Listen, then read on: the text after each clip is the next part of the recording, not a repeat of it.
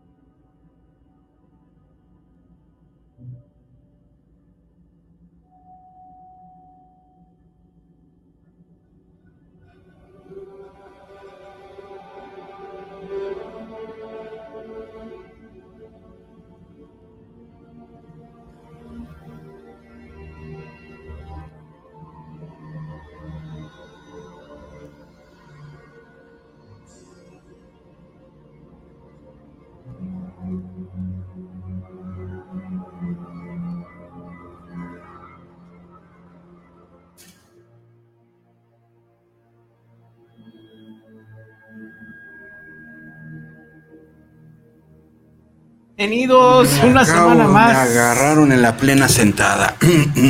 ¿Cómo estamos? Bienvenidos. Hola, hola. Ay, hola. ¿Cómo hola. estamos? ¿Cómo les va? ¿Cómo Bienvenidos. Muy bien. Bienvenido, Roger. Muchas gracias. Qué gusto, Melissa. Igualmente. Bienvenidos. Una semana más. Y Hola, hola. Ah, con el terror. Ya es sábado. Sí. Buenas tardes, buenas noches, buenas madrugadas. ¿Cómo estamos todos? Bienvenidos a Cinema Macabre, una semana más. Y pues ahora de qué vamos a hablar? Vamos a hablar de... De terror, ¿qué les parece? Ah, pues ok, es un buen tema, es un buen tema. Sí, buen sí, tema sí, de sí. terror, pero vamos a hablar de películas que causaron polémica. Ándale, de terror. De terror. Muy bien. Que, que- que creo que un buen punto sería definir qué tipo de polémica Claro. también, ¿eh? A la hora que me pasaste el tema dije, Aquí polémica en mi a- casa, polémica, polémica en dónde? a social, política. di- discernir qué es la polémica y a partir de ahí. A los que les gustó la. Liga de la Justicia, versión Claro. cuatro horas, a los que no. Claro, por supuesto. Y este, y no nada más, bueno, yo tengo una que otra que no es de terror, pero que causó polémica. Causó polémica. Y este, y bueno, eh, quiero presumir que ahorita Cinema Macabre tiene mayor, mayores valores de producción que Hollywood en estos momentos. Es, sí, es muy probable, exactamente. Es correcto, es correcto. Sí. Que les pese a quien les pese. Sí, hay escritores y actores trabajando en este momento. Así Todavía. es. Todavía, hay talento. No hemos entrado en huelga. No, no, no, no, no. No, muy bien. Pues bueno, vamos a hablar de eso, pero antes que nada, pues hay que dar toda la bola de la retaila, ¿no? Porque pues es importante. Antes que nada, pues estamos transmitiendo 100% en vivo. Ay, sí, sí, Ay, ay. ay, ay. Desde la señal de Guanatos FM en Guadalajara, Jalisco, México. Ahí estamos. Y bueno, también estamos en varias plataformas, ¿no? Sí, estamos en Tuning, en iHeart, eh, mañana en Spotify, en el canal de YouTube de Guanatos FM, en la aplicación de Guanatos FM, en el Facebook, en el Facebook Facebook hermano Los Amos del Multiverso. Ajá.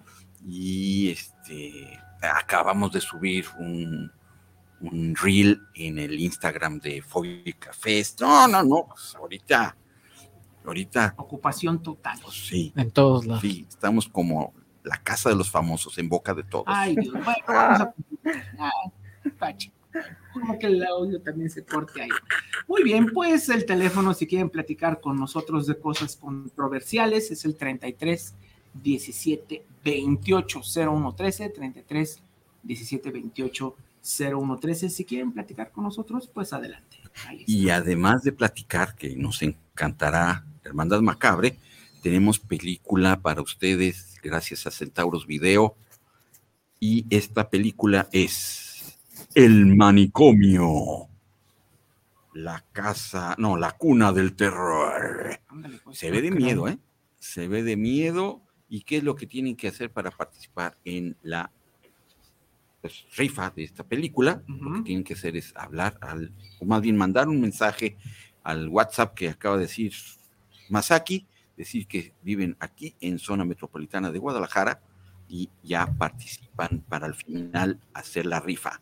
Y Centauros Video tiene dos sucursales. Una está en Ocampo 80 entre Avenida Juárez y Pedro Moreno y la otra está más adelantito en Avenida Juárez 577 entre Enrique González Ortega y 8 de julio.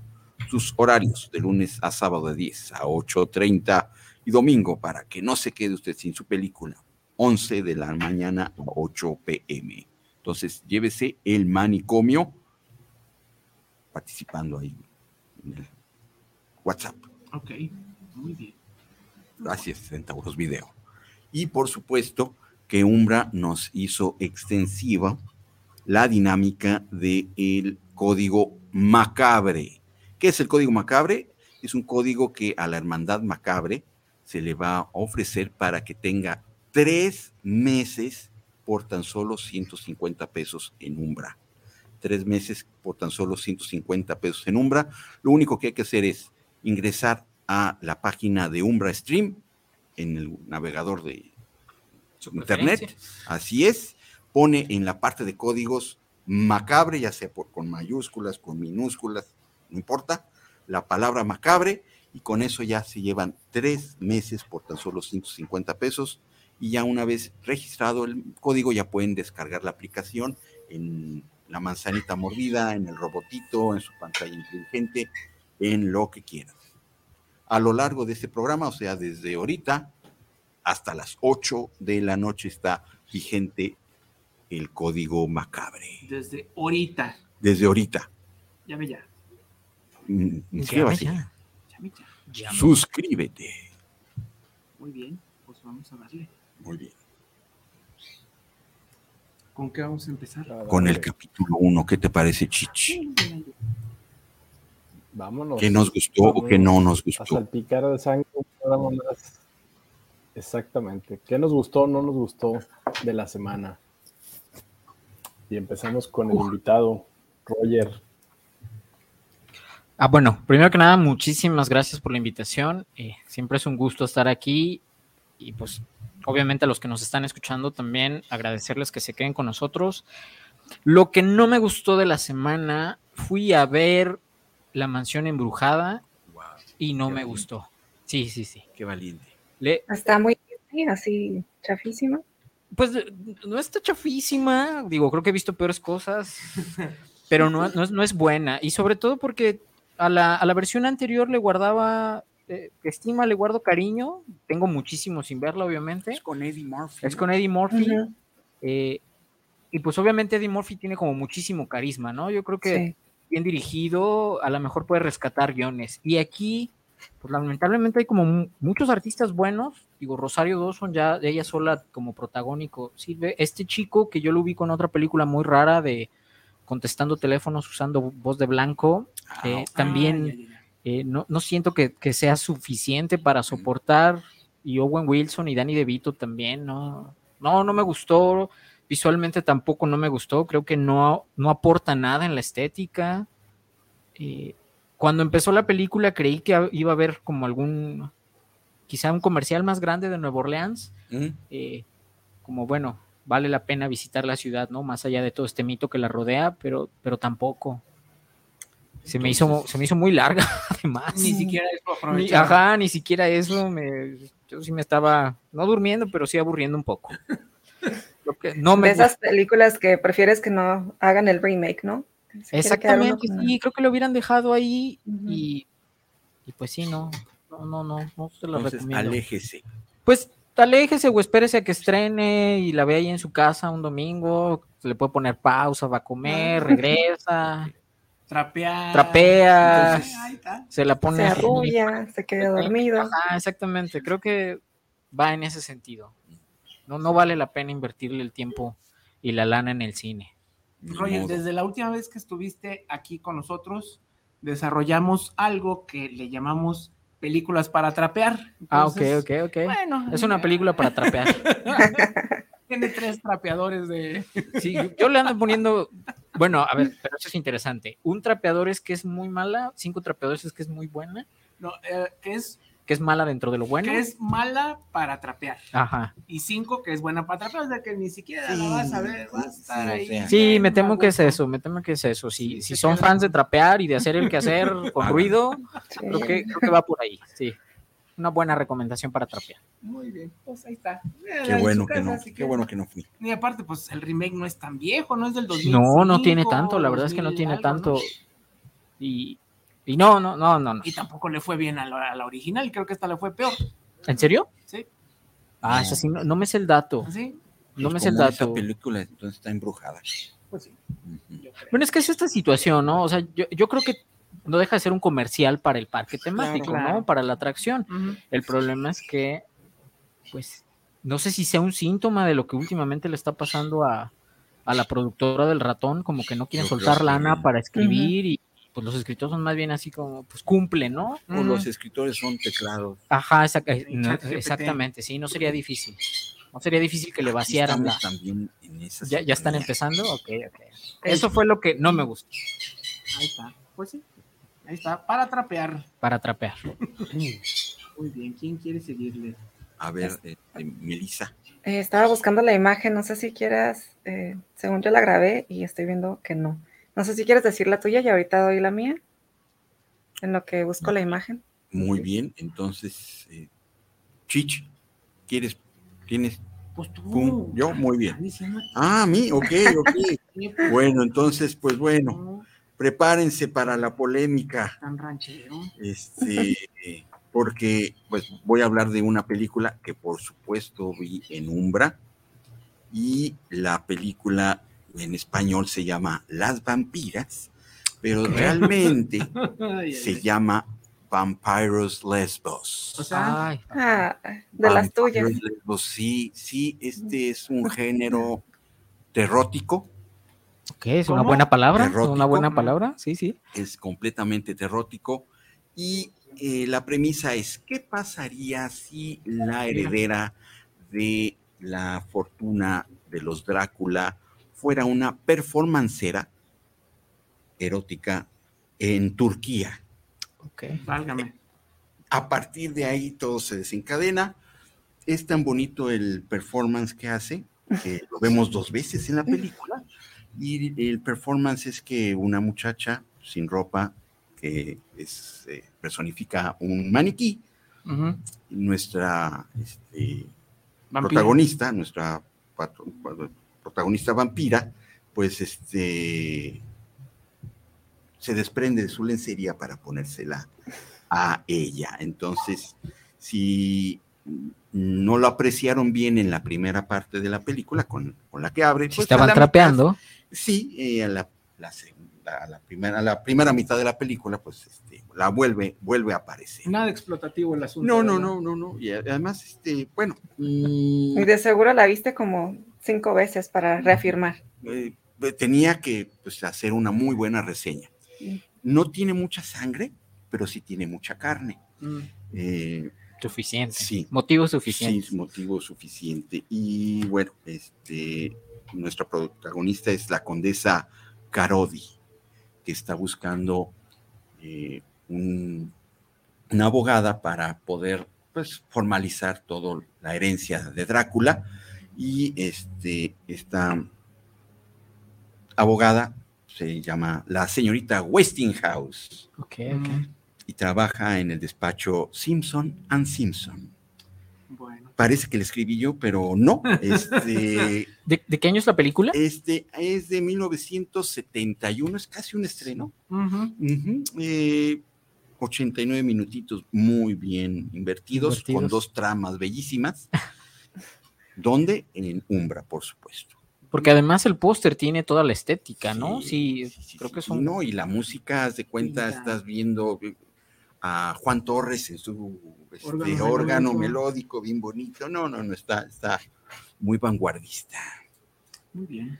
No vean, no, no esperen mucha sangre, pero sí mucha carne. No la pongan para trapear. Y no la pongan, pues, con sus papás o con sus hijos, ¿verdad? Ok, ok. Bueno, a menos de que sea muy controversial su familia. Sí, claro, también, también hay para todo. Para todo. Muy bien. Pues, ¿quién quiere continuar? Eh, yo sigo, ya encontré la imagen por si nos puede ayudar Isra a ponerla. Eh, pues yo me aventé una que se llama Paradise, está en Netflix, es de este año, es una película alemana. Ah, eh, para los que no la hayan visto, se estrenó creo que la semana pasada. Va de qué pasaría si en un futuro pudieras comprarle años a las personas. Entonces, se trata de que, bueno, te inyectan como un suero o algo así y envejeces en dos, tres días, si no sé, 20, 30, 40 años, depende. No, no rejuveneces, sino envejeces. Pues obviamente estos años se los pasan a una persona pudiente, es como para pagar deudas, mucho hacen, hacen esto de la ah, venta de años. Entonces es muy común que, por ejemplo, en familias con escasos recursos, eh, les pagan la casa a los papás pues con sus años literalmente. Sí. van mucho con adolescentes. Y bueno, la trama va de esta pareja, el esposo obviamente trabaja en este laboratorio en donde hacen estos chanchullos y eh, pues resulta que como aval de la casa, la mujer había puesto 40 eh, años de su vida. Entonces, pues pierden por ahí eh, las escrituras de la casa y tiene que dar los 40 años en tres días. Entonces, imagínense, es como, pues sí, la ves envejecer rapidísimo, eh, pues no es nada más físicamente, sino internamente, los órganos todos, se le vienen pues enfermedades así de un jalón. Y está muy interesante, aunque el guion, la verdad, se me hizo como si un adolescente lo hubiera hecho. Eh, yo creo que no sé si fue por la traducción, porque está en alemán, o porque de plano así está de, deficiente, pero sí el guion no me, no me gustó bastante. No es una idea muy original, pero sí es de estas películas que te deja pensando en tu trabajo Godín, en el que dejas tu juventud y tus nietos terminan pagando tu casita Infonavit que les dejaste de que les dejaste de herencia. Entonces, por ese lado sí está, está interesante, por si le quieren dar una oportunidad esta semana y no tienen algo que ver. Muy bien. Pues literal, ¿no? Ahí está. La referencia tanto año, ¿no? No es del futuro, sino es del presente. Así es. Muy bien. Pues déjenme continuar, voy a hablar también de un es, estreno, también es de la N Roja, mm. y fue un caso muy sonado en México, es documental, ¿no? Que ahorita sí está como que medio en boga, medio en boca de todos, en boga, como lo quieran llamar. Y pues es el caso de esta señora, la mata viejitas, ¿no? Mm. Híjole, que los jóvenes se acordarán de, esta parte, ¿no? Ahí está la imagen, la dama del silencio, porque resulta que era luchadora la señora. Por los derechos. No, luchadora, luchadora. Ah, ok, de, sí, de, tres cuerdas y volar y, mascarita y todo. Que en realidad se dice que nunca peleó. Que ella se mandó a hacer su traje y todo muy. Pero pues iba al gimnasio y pues manotas, chicas manotas, por eso pensaban que era hombre, ¿no? Sí muy grande y para... Y cargaba a sus víctimas. No, las ahorcaba. Ah, bueno, o sea, sí. Las ahorcaba y pues bueno, la idea es que se le atribuye a ella porque bueno, también es una historia triste, ¿no? De la corrupción del sistema mexicano, ¿no? Policiaco. Ay, mira, está esa, ahí está, es el pescado, él fue, ya okay. en la cárcel. Y metían como, metieron como dos o tres personas, pero pues bueno, este, esta persona no dejaba de matar, entonces pues las volvían a sacar, o algunas no. Hay, Hubo gente que, se, que, sigue, hasta la sigue ahí. sin debido proceso, sin juicio ni nada. ¿Por qué? Porque pues bueno, estaba en juego la reputación de mucha gente, ¿no? Los trabajos, la política, etc., etc. Y bueno, pues la señora eh, más o menos se calcula, porque pues todo el mundo sabe que nomás fue ella, los demás no, que mató alrededor de unas cuarenta y tantas eh, personas, ¿no? Este, adult, adultas, mayores, todas, eh, unas cuarenta y tantas, y pues, ¿no? Está bastante fuerte la historia, ¿no? Y pues también te habla un poquito, ¿no? De ese México que, pues, sigue igual, ¿no? seguimos igual. Lamentablemente. Entonces, eh, todo sucede en Ciudad de México, pero sí tenía su plan muy estructurado como buena asesina serial, sabía cómo hacerlo y pues bueno, el miedo, ¿no? De, de México de decir que tenemos un problema de asesinos seriales. ¿Cómo la agarraron? Pues fue un poquito de varias cosas, fue un poquito de suerte. Oh. Así como cuando lo agarraron a uno ahí por, se pasó el alto, ¿no? Más o menos, más o menos. Este, y bueno, también la señora ya se había salido de control totalmente este, ves los años, porque sí tuvo una carrera criminal bastante larga, empezó por ahí del 95, 96, y la vinieron agarrando hasta por el 2006, pero ves los primeros años y llegaba a matar una o dos personas, para los últimos ya eran este, casi, casi seguido, ¿no? Era, había perdido ya este, pues la compostura, ¿no? Quería seguir este, matando y pues se descuidó y como ya había redes de policías por todos lados, pues en una, eh, en un, precisamente en su último asesinato, la agarraron infraganti y pues ahí fue como cayó, ¿no? Que aparte lo que ayudó mucho fue el busto del retrato hablado, que si las pones pues, sin comparación se parece muchísimo. Entonces está interesante, ¿no? Este, y más que de un asesino serial, habla de nuestro país, ¿no? Interesante este. No sé si lo quiera ver.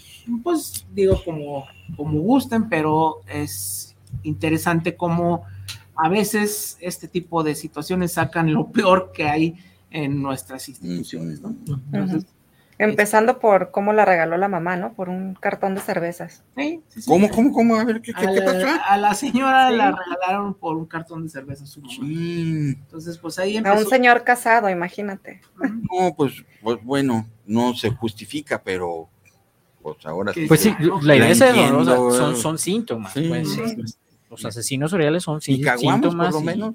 No, ya no, no sé. No. Eso no, no, no, dicen tanto. Ni oscura ni clara no dicen. Más dicen que son cervezas. Pero sí, la verdad, este, está interesante y se va rapidito. Es hora y media.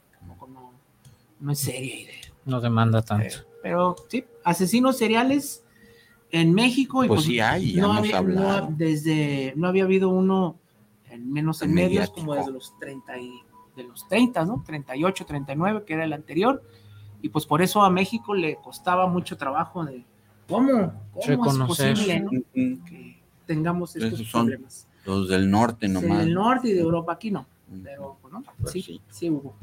Y pues ya, esa es la dama del silencio o la mataviejitas, que yo creo que si digo esto ahorita ya está medio este, fuera de, pues, de, de, contexto. pues no, de, de época de este. Jennifer López se va a sentir aludida porque ya están esas edades. Ahí está, súper, esa es. Este, Chich, ¿cómo, ¿cómo está? Te escuchamos. A ver, ¿me escuchan? Sí, sí. Creo que hay un lag, ¿no? Poquito. Tantito. Es que hay que recordar que el Chich está de viaje, entonces está haciendo el esfuerzo no nada más de la conexión, sino tiene otro uso horario, ¿verdad? Sí, algo diferente. Sí. Creo que allá ya es 2024. Ay, ¿cuál es? Harry. ¿Cómo me fue en fóbico? Sí. 2024. Un rotundo de la tierra de, de, Harry Potter. Ah. Oh, muy bien.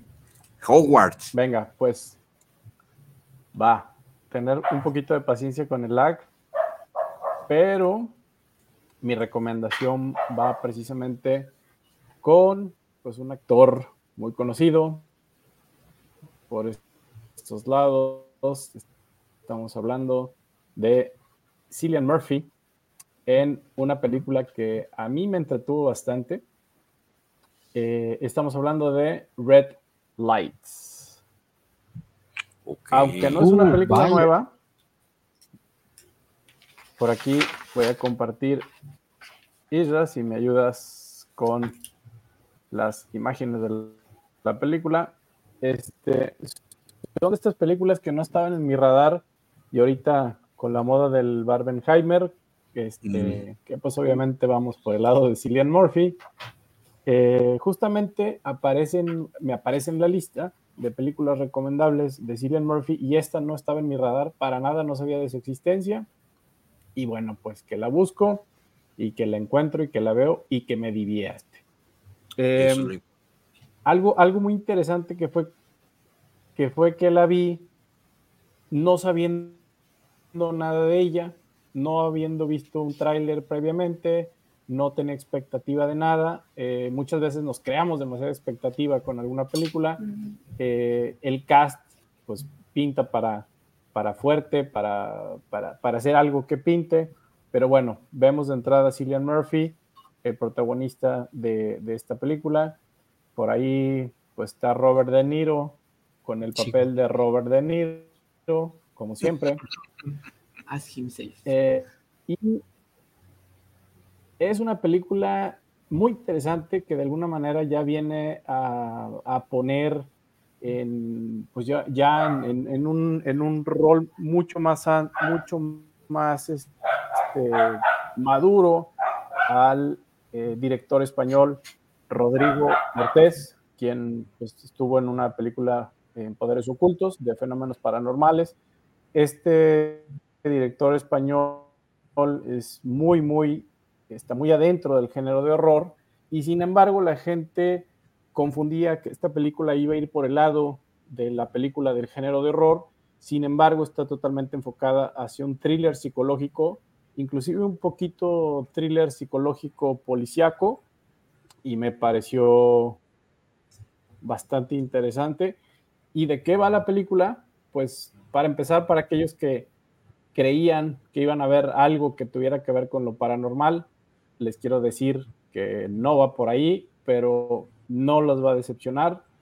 Eh, y habla justamente de este personaje, Cillian Murphy, que junto con eh, Sigourney Weaver son unos, digamos, eh, científicos. De hecho, él es, él es un científico que está metido en el, digamos, como buscando la parte de la charlatanería de todas estas gentes que precisamente son eh, los que leen la bola de cristal y pues todo, todo esto, la, gente que lee el tarot y pues eh, los, los tauros de Brasil y que hipnotizan, etcétera, etcétera. Entonces, aprovechando toda esta parte de las investigaciones paranormales, eh, justamente son ellos dos, Cillian Murphy y Sigourney Weaver, quienes digamos, como de una parte de la policía, están, ese es el trabajo de ellos, investigar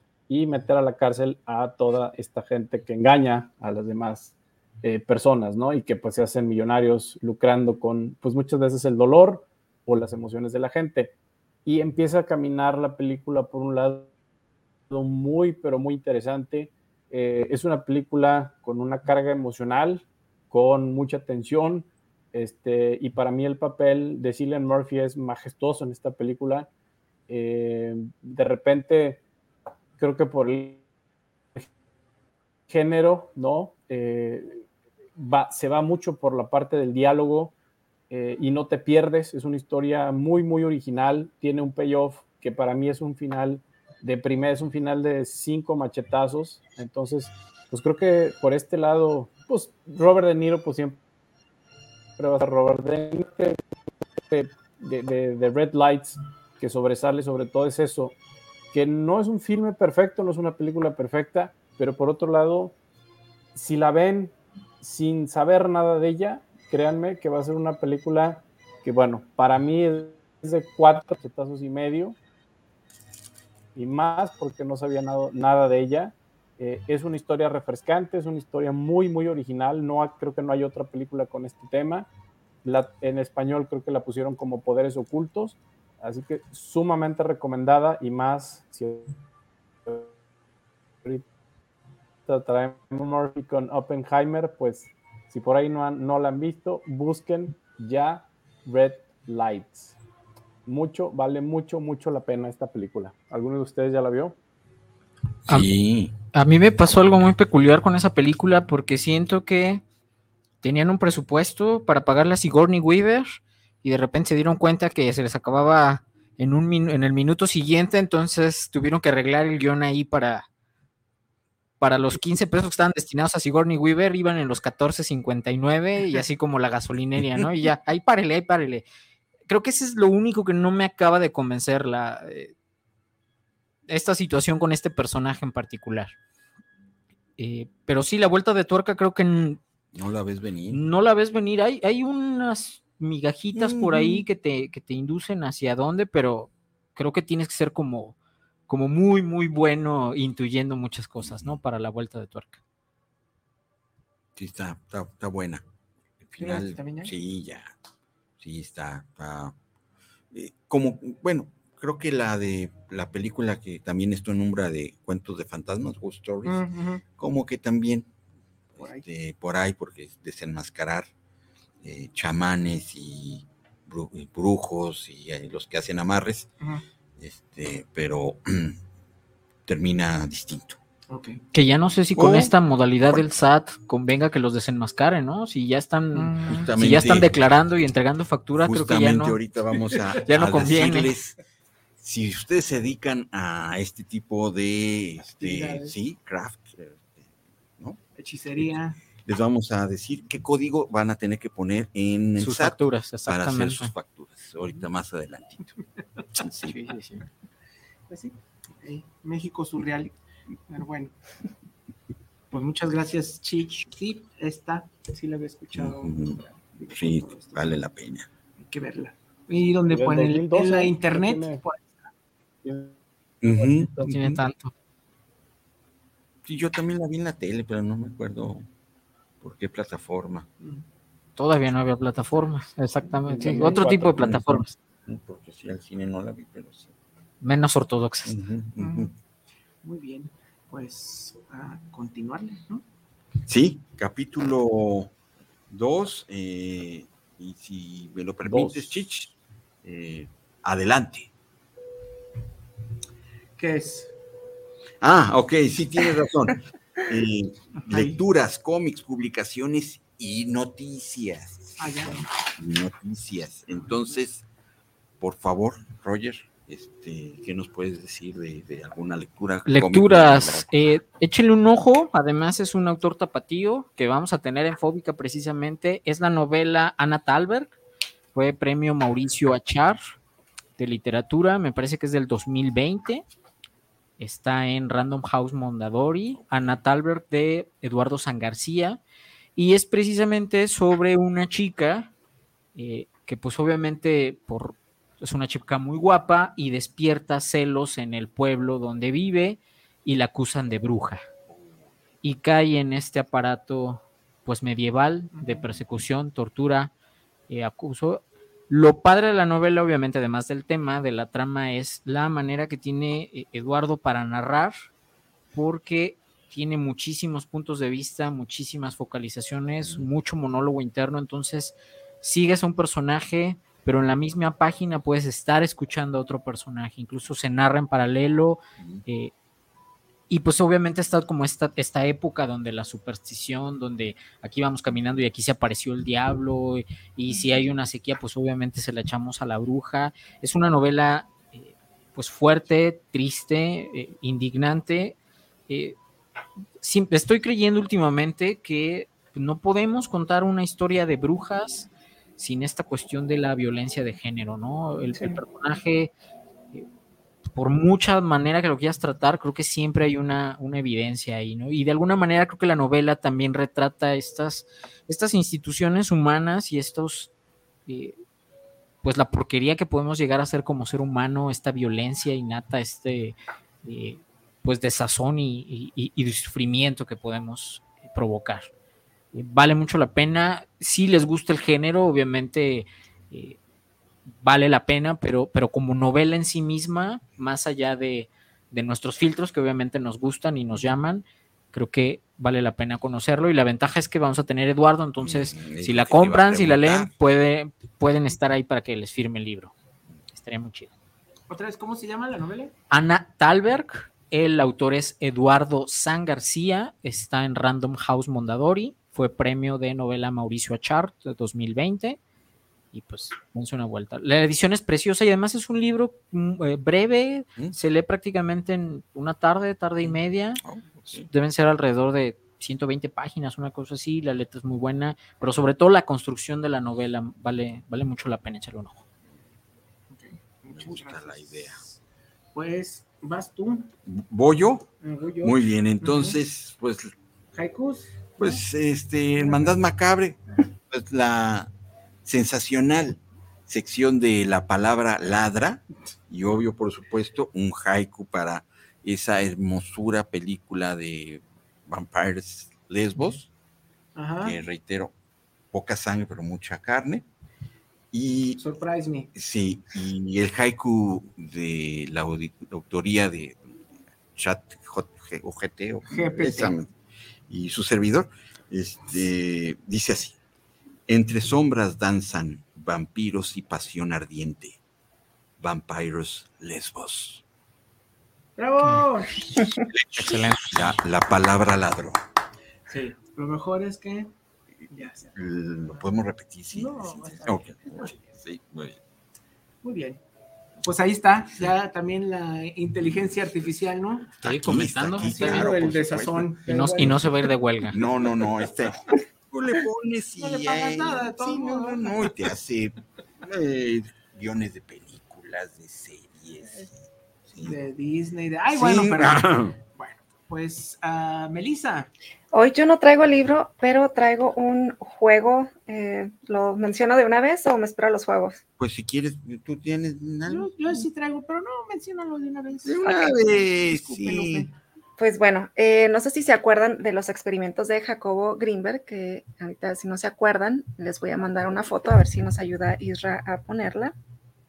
Em, estos experimentos que hacía con niños de telepatía, en los que les cubría los ojos y los hacía adivinar imágenes, después eh, imágenes primero muy básicas, muy simples y después eran como imágenes más complejas de libros, ¿no? Pues bueno, di con las cartas que se llaman eh, cartas Zener, también les voy a mandar imagen si nos ayuda Isra a ponerlas. Es un set de cinco eh, símbolos en el que puedes tú eh, desde tu casa estar practicando la telepatía. Son 25 cartas, son cuatro de, de cada una. Es un círculo, cuadrado, eh, cruz, estrella y ondas. Los tenemos aquí. ¿También les daba toques? Si nos ayuda, no. si nos ayuda Isra a subir la imagen de, de las cartas en grande, por favor. Y está muy entretenido. eh, como digo, lo puedes jugar con otra persona, con varias o tú solo. El punto es como ir anotando sin enseñarle la carta. O sea, tú de cuenta, sacas una carta y estás pensando en la imagen y la otra persona tiene que tratar de adivinarlo. Entonces ya al final sacas tu cuenta. Y falla toques, ¿no? Eh, no. No. Eh, pero, desaparece. Pero sí está, está muy interesante porque si, si te concentras así mucho, sí puedes llegar a adivinar varias y hasta ya te asustas y mejor las, las guardas un ratito. Supongo que ya has jugado. Sí, ya he jugado, pero las dejé de jugar por lo mismo. ¿Sí le atinabas? Le atiné, es que, no sé, tenía como 15 y ya había adivinado 7, entonces dije, ay, no, de brujas, mejor no. De estadística. Estadística, ¿verdad? Y pues, si le quieren dar una oportunidad, de la A a la Z las encuentran y creo que hasta la librería de aquel eh, hindú la, la tiene también. Ah, el Mahatma. Ujú, Ok, ok, ok. Sí, sí, sí, están entretenidos. Sí, Como lo vieron los fantasmas. sí, ¿Ah? sí, sí, Al sí. inicio. sí. Chiquito. Y son desde 1930, ¿quién diría? Sí, ya tienen sus años, fueron diseñadas en 1930. Muy bien. Yo siempre sí traigo algo. Vámonos, te, lo, y lo siguiendo- sacaste de la manga. No, pues ya me acordé, pues, me acordé. Y bueno, voy a pasar las imágenes. Es un cómic que ya de por sí el nombre, ¿no? Es novela gráfica. ¿Puedo decir el nombre en español? No, Uh, pues no, no, no. Eh, se llama Black Kiss. O mejor no lo digan, no lo piensen en español. Y fue una novela gráfica de 1988. Ah, oye, para la época está, mucho rato, está muy vanguardista. Precisamente por eso fue que la escogí, porque sí es una novela gráfica eh, pues muy controversial, ¿no?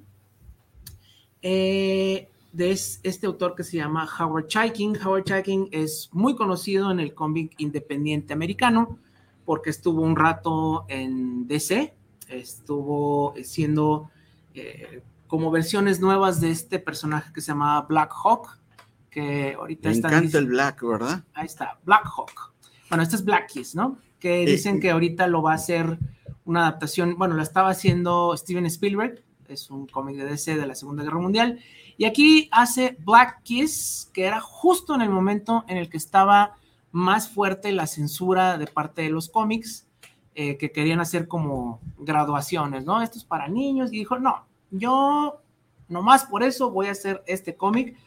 Y pues bueno, ¿de qué va? Bueno, el personaje que ven ahí eh, es una prostituta trans, o sea, en, el 88, imagínense, ¿no? Es un personaje trans y está muy, muy eh, controversial el asunto porque se supone que a sus manos llega una película, una película pornográfica que extrajeron de los archivos del Vaticano, ¿no? Ya empezando por ahí. No, no, no, ya. Vamos a tirarle. quería, quería inventar una nueva clasificación. Incendió. Ajá, sí, es horror y también es como, er, ah, pues como que tú decías, ¿no? Terrótico. Terrótico. Eh. Es horror erótico y bueno, el personaje principal pues es esta personaje trans, ¿no? Que bueno, eh, llega a ella a la, película y bueno. Y la ve y la ve. no, obviamente pues la van a perseguir, ¿no? Ah, este, las, eh, los personajes de, eclesiásticos, ¿no? Quieren la película de vuelta, no quieren que se sepa todo esto y pues bueno, siempre este tipo de personajes oscuros, ¿no? Este, Como el beso. Una, monja, ¿no? Que le quita la película. Y bueno, no voy a spoilear más, pero sí. Es, eh, una novela gráfica autoconclusiva. Novela gráfica autoconclusiva. Después se hizo una segunda parte por ahí del 2012, pero no necesitan con, que lean esta. Y pues sí, este fue muy criticado en su momento porque tiene muchísimas escenas de sexo muy explícito.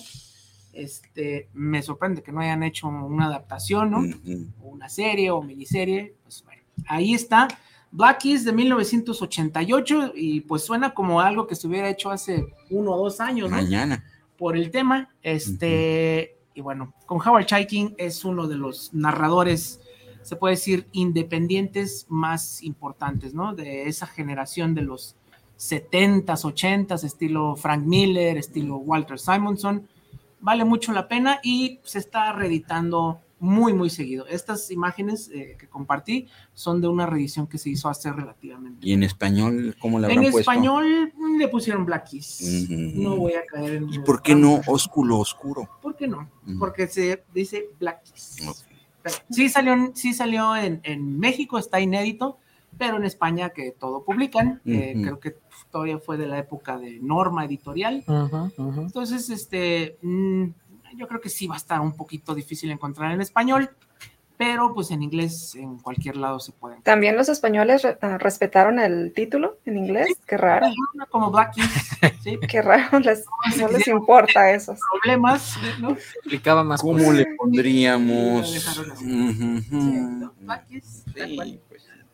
yo si tuviera un grupo punk le pondría así. Sí, en inglés. Sí, sí. Ah, sí, sí, hay que leerla, hay que leerla, hay que buscar. Ahí está. De Howard Chaykin. Él hace todo, ¿eh? Escribe, dibuja, pues, eh, y creo es blanco y no, es blanco y negro. Es blanco y negro. Sí, como el, el beso. como el beso. Como el beso. Y esa es mi recomendación del el día de hoy. Bien. Muy bien. Tú, Chich. ¿Traes algo? Ahí les va, tengan paciencia con mi, con mi jet lag.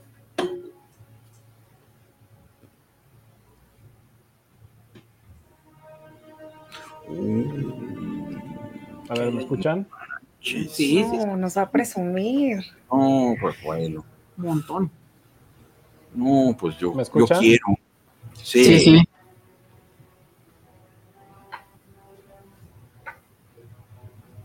Perfecto. Bueno, creo que son dos, tres segundos de, jet lag. Em, antes de dar mi recomendación, porque es algo que ya compré, eh, eh, híjole, difícil de escribir la experiencia que tuve, no una, sino ya tres ocasiones en un lugar que pues ustedes sabían, yo tenía muchas ganas de, llegar y de estar ahí y no, no, hay, no hay muchas palabras para describirlo, pero voy a tratar de hacerlo eh, brevemente.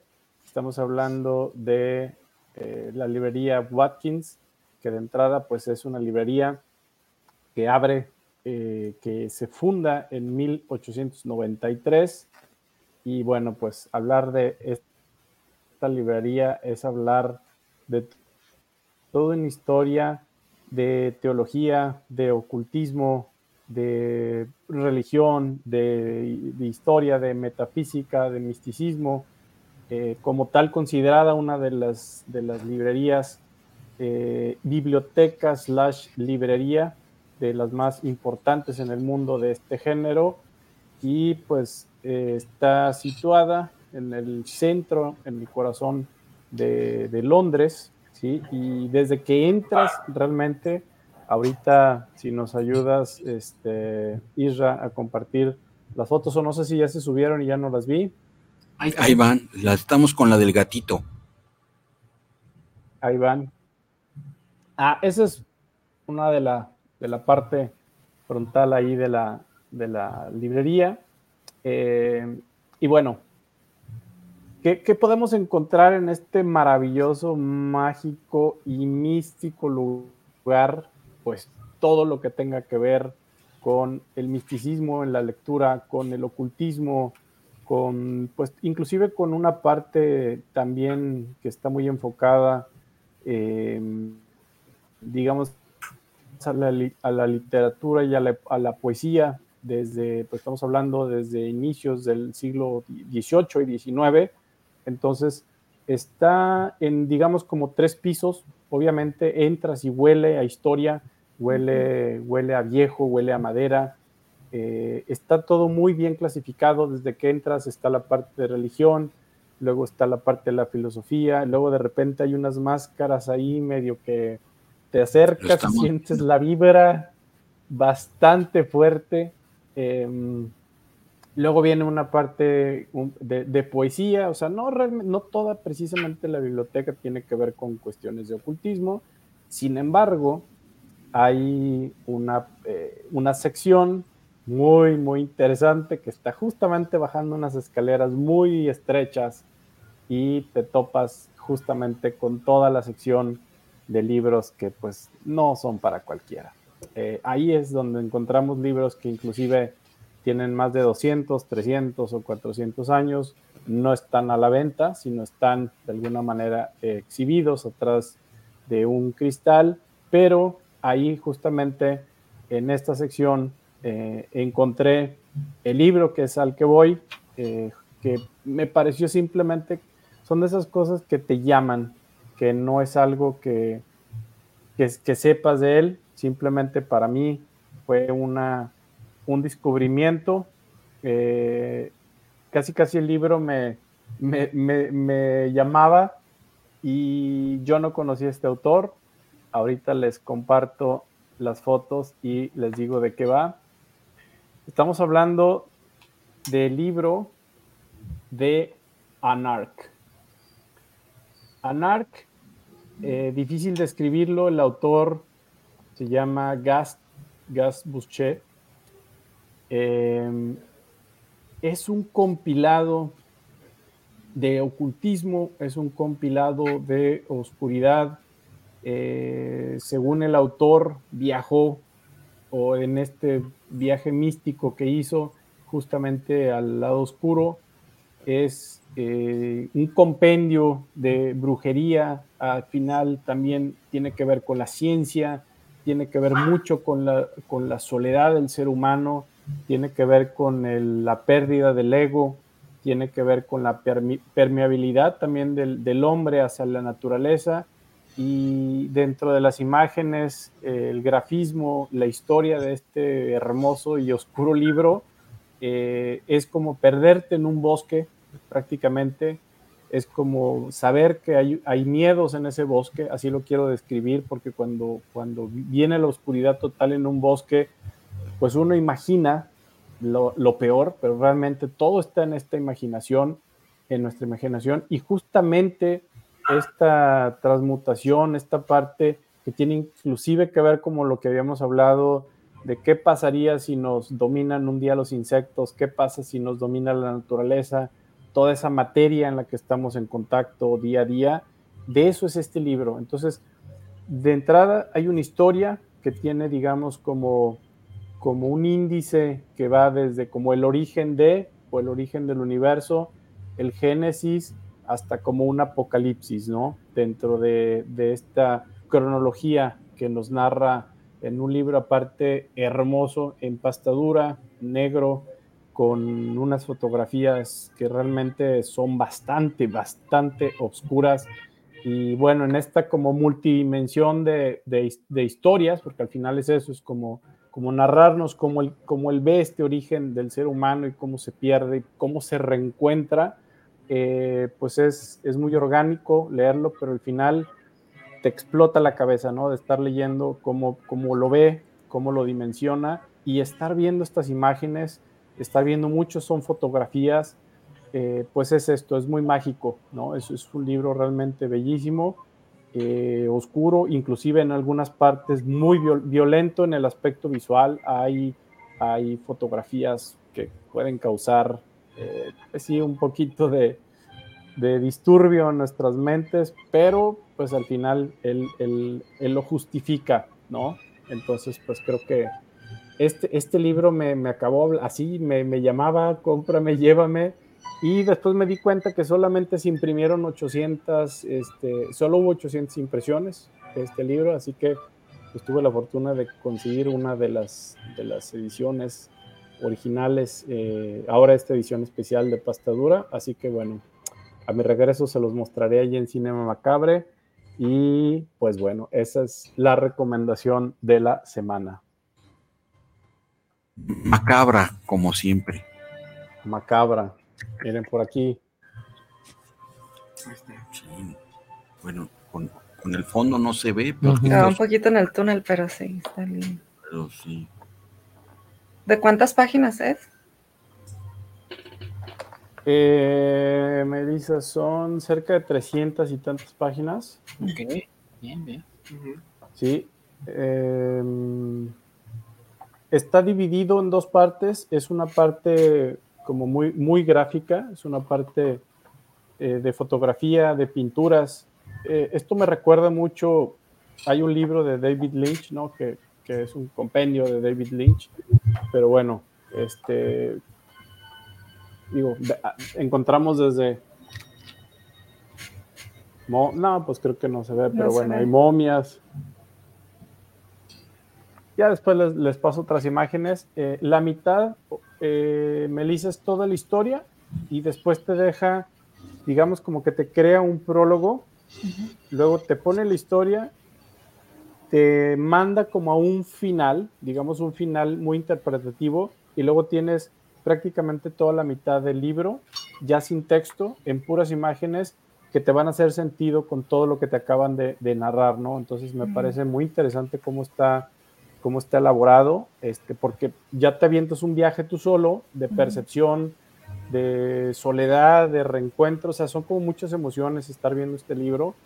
Y bueno, pues eso es, es como una pequeña aventura, ¿no? Y no tiene, queda muy abierto, ¿no? este, te lleva mucho a la imaginación. Entonces, pues ese es, este es Anarch de Gas Busquet. Y pues bueno, comprado en Watkins, en una de las librerías de ocultismo, de misticismo más importantes, más relevantes en el mundo. No, pues qué viajesazo. Sí, cómo no. Muy bien, muchas gracias, Chichi. Bien, pues vamos a continuar, ¿no? Sí, que, que sigue Chich. Pues tenemos tres, el capítulo de videojuegos o juegos de mesa. Muy bien. Adelante. Creo que ese normalmente me la aviento yo, Adelante, que Roger tenga, tengas algo en mente. Pues a lo mejor para quitar un poco el mal sabor de boca de la mansión embrujada, eh, traer a colación el videojuego que lanzaron en GameCube un videojuego muy, muy viejo, obviamente, pues cuando el GameCube era lo que estaba rifando del lado de Nintendo. Y la particularidad de este juego es que más que ser una adaptación de la película, cuenta una historia previa a la casa.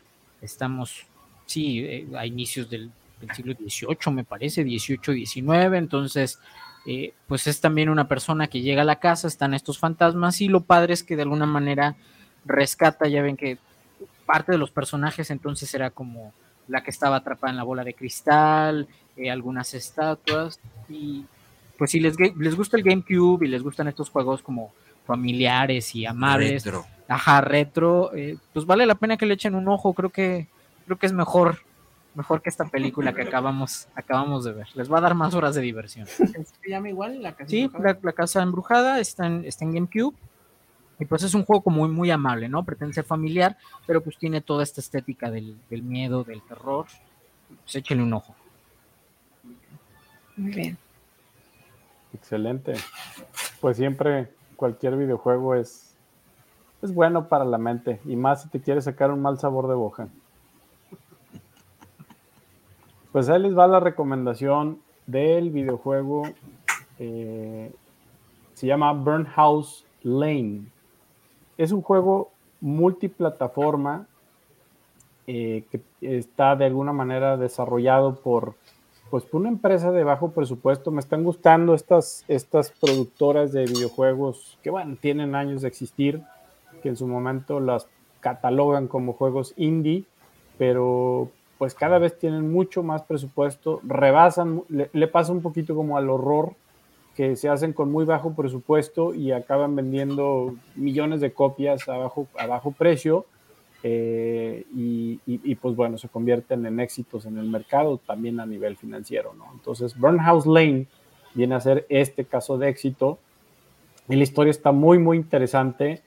Es una persona que, bueno, en viuda, todavía estando joven, pero en esta lucha eh, emocional eh, sin haber superado, el duelo, no para, no para este, todavía, eh, digamos, rematar con ese dolor, le diagnostican pues una enfermedad de alguna manera de también terminal y entonces pues se va a un lugar tipo como por su propia voluntad, así como, como tipo pues un sanatorio, un manicomio, eh, un psiquiátrico donde de alguna forma la, cordura de esta persona se empieza a desaparecer y el juego precisamente camina entre qué es real, qué es pesadilla, es un side-scrolling 2D eh, que te va, pues tipo como en los juegos de los años 90 y, y, justamente uno de los escritores que estuvieron, que estuvieron involucrados para este juego eh, es un polaco que él es, él es quien escribió la trilogía de culto que se llamaba eh, Devil Came Through Here. Y eh, justamente él crea todos los diálogos de, este juego y justamente está basado en Inglaterra, está desarrollado digamos como en esos pasillos muy al estilo Jack the Ripper y, bueno pues toda esta es un, es un juego de narrativa, ¿no? Al final de cuentas, tienes un magnífico soundtrack, como en un jazz tipo oscuro, es muy ambiental porque están maullidos de gatos, de repente no hay música, son sonidos eh, mucho más como de metales rechinando, este, madera crujiendo cuando caminas, ¿no? Entonces, pues es una aventura gráfica, a final de cuentas. Eh, no es un, lo que le llamamos point and click, sino sí, tienes control del, personaje. Este, no es tan relevante la parte de la acción de este juego, pero va mucho más por el lado de la aventura, por el lado de la lectura, eh, que son las aventuras gráficas, donde pues tenemos que poner atención a la historia porque ahí vienen justamente las, las eh, digamos, los, los, los puzzles, todo, la, todo lo que hay que resolver ¿sí? Y justo pues esta es una alternativa de estos juegos de fin de semana que lo vas a acabar en una sentada. Es un juego muy gore, realmente cuando empieza, cuando todo se empieza a ir al infierno, que es muy rápido, eh, pues es toda un festín de vísceras y sangre eh, que no, no les tembló la mano en la programación de, esta parte. Fueron creo que muy, muy eh, duros con ese sentido, porque normalmente también los juegos indie tienen menos restricciones y por lo tanto, pues ahora sí que bajo, bajo la, la responsabilidad de quien los descarga, entonces pues tienen como mucho más libertad de poder sacar juegos que ya los catalogan como, como rated o mature, eh, mature audience, donde ya no logran alcanzar pues precisamente por esa parte eh, visual, donde pues aquí sí les puedo decir, abusan del gore, pero bueno, la historia es bastante buena, es muy hipnótica, es sumamente ambientada en, pues, en esa parte oscura Así que bueno, pues en conclusión, esa es un gran, una gran recomendación. Y por ahí tiene ciertas melodías que nos hacen pensar así un poquito como el soundtrack de Lost Highway. Mm. Eh, de repente hay una, hay una melodía que pareciera la de David Bob, de Bowie. Eh, así que interesante el juego. Repito, el nombre es Burn House Lane, que aparte es multiplataforma, así que si tienen una PC lo van a poder descargar. ¿Está para Atari? Está para Atari también, sí. Muy bien, qué bueno. A bajar, digo, comprar el cartucho. Eso es todo. Pues bueno. Pues, pues, vámonos al tema de la semana. Así es. Bueno, y, y, antes de la, del tema de la semana, si me lo permiten, y Roger hizo ahí un preámbulo importante, pues ya pues, los impuestos llegaron a estas artes, entonces eh, a la, toda la hermandad macabre que se dedique a, yo quiero suponer que pues también es nuestra audiencia, ¿verdad? Eh, esta semana salió la noticia que nuestro departamento de impuestos ya catalogó este tipo de oficios. Oficios, sí, oficios. Este, eh, y pues quiero compartirles unos de otros, este, eh, los códigos. Códigos del código. código para que, pues ya usted, chamán, chamana, bruja, tarotista, este, amarradora, pues, hacen, hacen trabajitos, pues ya puedan ingresar al portal de, del SAT. del SAT y, y, hagan sus facturas en versión, pero ya es la 4, exactamente. La, amable, la versión amable. la, más amigable, ¿verdad? Pues si usted, eh, Hermandad Macabre, se dedica a actual, y esto es sacado del portal del SAT, servicios de hechiceros o vudús, usted tiene que poner el código 8514150401. ¿Mm? Hubieran puesto algo como 666. 666, ¿verdad? sí, mismo. O también hay servicios de curanderos. Ese es el 8514-1502. Despacito, despacito. hay gente que los está notando. Ah, claro, ok, ok. Y bueno, pues este.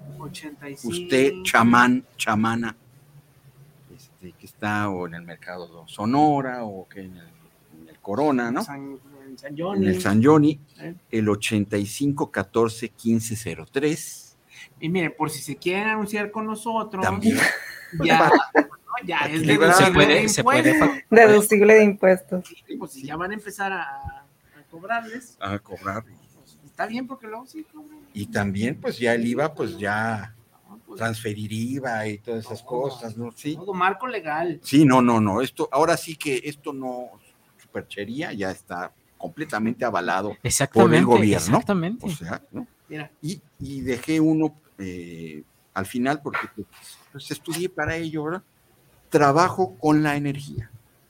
si usted trabaja con la Reiki energía, y todo esto. Eh, mandamos Reiki a todas las hermandades macabre y alguien especial sabrá que, claro, si cobro por el manejo de, pues, de, toda la energía, ¿no? el 85 14 15 04. y no nada más son estas eh, oficios, sino pues también todo lo que es la herbolaria y este, eh, curas médicas con algas. ¿Con qué? con algas, Ajá. con, con algas. Sí, sí. Sí, sí, ¿no? Lo dije bien, ¿no? Claro, claro. Puras médicas con algas y Sí, ya, pues. fuentes Ya, termales, ya, fin, ¿no? Entonces, pues Hermandad Macabre, que yo creo que eh, bastantes de estos ah, trabajadores nos están escuchando, viendo, pues ya sabe este, cómo proceder, ¿verdad? Sí, Y esto, pues está calientito esta semana. muy bien. Muy bien. Está bien, ¿no? Sí. Creo que es un análisis interesante respecto a.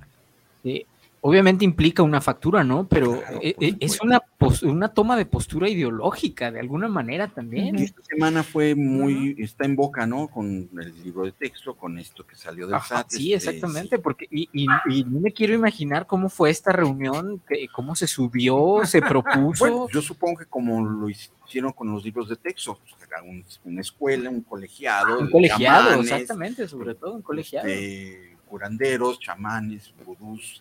Aparte se dice que los políticos son los que más lo consumen, ¿no? Exactamente. Así que- sí, sí, sí, y obviamente eh, es- estas medidas tiene eh, pues un- objetivos muy claros, ¿no? Y gente muy clara.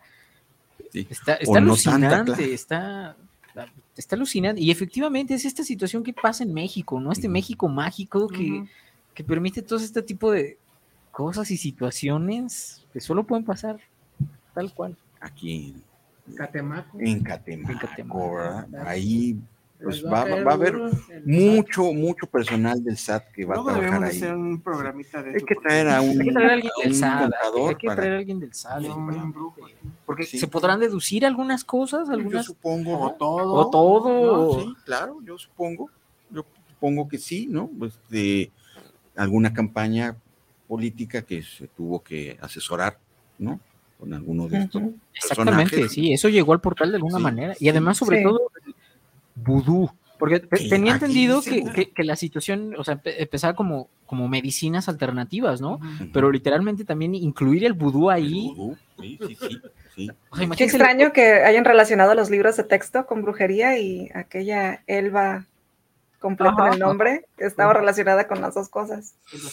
Oh, Bueno, imagínense la, ¿no? la- Sí. la redacción, porque además, eh, acuérdense que las facturas ya traen para qué se va a utilizar esta Claro. factura y Ujú. todo. Sí, sí, Bueno, sí, no. llenar las casillas, programar las casillas debió haber sido Sí. alucinante. Entonces, Pasada también de huevos, si el huevo sale claro, el huevo claro. blanco, Por todo el cuerpo, claro, claro. Porque lo, lo tienes que describir y, y luego la unidad y cuántos, ¿no? Claro, trabajo, y así sí, también puedes ir cobrando, ¿no? También, eh, de- No, es dependiendo que del nivel de idea, trabajo, ¿no? es Claro. la idea, porque todo eso es totalmente informal, o sea, y hay gente Era. que le cobra una cantidad muy fuerte y hay gente que va no semanas, va años. Sí, Pero a ver, entonces se supone, quiero creer que la mayoría de las personas que van a estas cosas lo hacen de manera anónima. O sea, ahora a fuerzas vas a tener que dar tu nombre real y todo.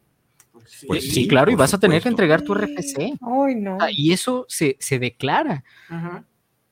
Gasté Exact- exactamente. Ajá, y no, para y- que regrese el viejo, ¿no? y Sí. toda, y además te señalan, o sea, te señalan a ti como usuario y señalan a la persona que da los servicios. Claro. sí, si la güera lo anda son sacando, pues ya. Exactamente, ¿no? Y eso viene en la descripción de la factura. Claro, claro. Y las unidades. No, no, no, Sí. no, está- No, el SAT me recuerda a 1984 de Orson Welles. Exactamente. Sí.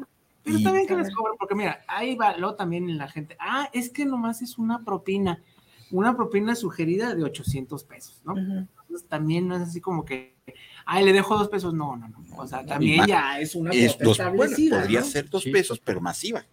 No, es que, Sí. eh, no, es que es- eh, te ponen ahí el número, Ok, tienes que decir, ¿no? Es sugerida eso. Masiva. Y ese, no, no. O ahorita sí. Sí, pues ¿lo sí, ahorita ya sí. No, ya eso ya, Vale, eso exactamente. datos, Sí, claro. Sí, vas a inter- exactamente. Oye, ¿qué papel va a tomar aparte la Sociedad Protectora de Animales si la mayoría o, sea, o matan gatos o gallinas y es parte de, ri- de rituales? ¿Eso cómo Bueno, lo van a pues ya. manejar? Pues creo que más bien es gallinas, ¿no? Datos. Digo, si tienen que describir todo el proceso, pues no creo que, que eso esté como Ranas. No sé. Sí. justificado. Ahora, imagínate la situación, o sea, tú estás yendo por un acto de fe, eh, de alguna manera esto no deja de ser una situación Y de metafísica, venganza. pero ahora es una situación metafísica que le está avalando una institución como el SAT por cobrar. sí. Entonces, eh, eh, toda Es esta rama de sí, es- implicaciones. Es, es algo, pues, mm, medible. Exacta- exactamente. algo, Esa es la eh, palabra, es algo medible y cuantificable, sí, y, que, y te deja sí. impuestos, ¿no? ¿Y entonces la iglesia también va a pagar impuestos? o? Pues, Ah, A ver. ¿hay, hay fe y super, superchería en, en ese tipo de cosas? A lo mejor, no sé. Ah, bueno. Bueno, Vamos, lo que sí es que vamos a ver muchos más ataques. Va a estar muy interesante, creo que ¿No? esto va a estar para documental, eh, la. N roja que anda buscando siempre estos temas así como del, mundo moderno, creo que vale la pena a a nivel, a nivel social, a nivel antropológico, Sí. estudiar esto. Porque no sé si haya algún antecedente en otro país que lo haya hecho. Yo estoy casi seguro que no. O sea, de que Habrá a sus que. magos, ¿no? A, no sé, en Haití. A los quitan, ¿no, No, pues sí. Ándale, a lo mejor, o sea, en. Nueva, en Nueva Orleans, ¿cómo se cobra esto, por Claro. ejemplo, no? Y sobre todo, ¿cómo se cobra y, y cómo se deduce de impuestos? ¿Cómo llega a los impuestos? Sí. Cu- cuan- la primera vez que vi la imagen, creí literalmente que era un meme, pero lo empecé a ver replicado, replicado, Sí, sí, sí, replicado, sí. y ya después dije, güey, esto, esto no es broma, Esto es México. esto es México. Señores contadores México tienen mágico. nuevos clientes. A la- Exactamente. A la, vanguardia de. A la vanguardia, de la de- a la vanguardia. Dense una vuelta por el mercado. Sí, a preguntarles, ¿no? Deja No, y ya va, a haber- tarjetita. ya va a haber códigos QR. Sí, así es. O sea, este es, aquí está mi Sí, RFC. esto es formal ya. Ajá, esto es, esto es formal. Sí. Pues es como quitarle la magia a la magia, ¿no? Es Institucionalizarla. institucionalizar la magia. Sobre todo que además pues, no deja de ser una situación pues, siempre de, de rebeldía. No, es el, es el otro camino, ¿no?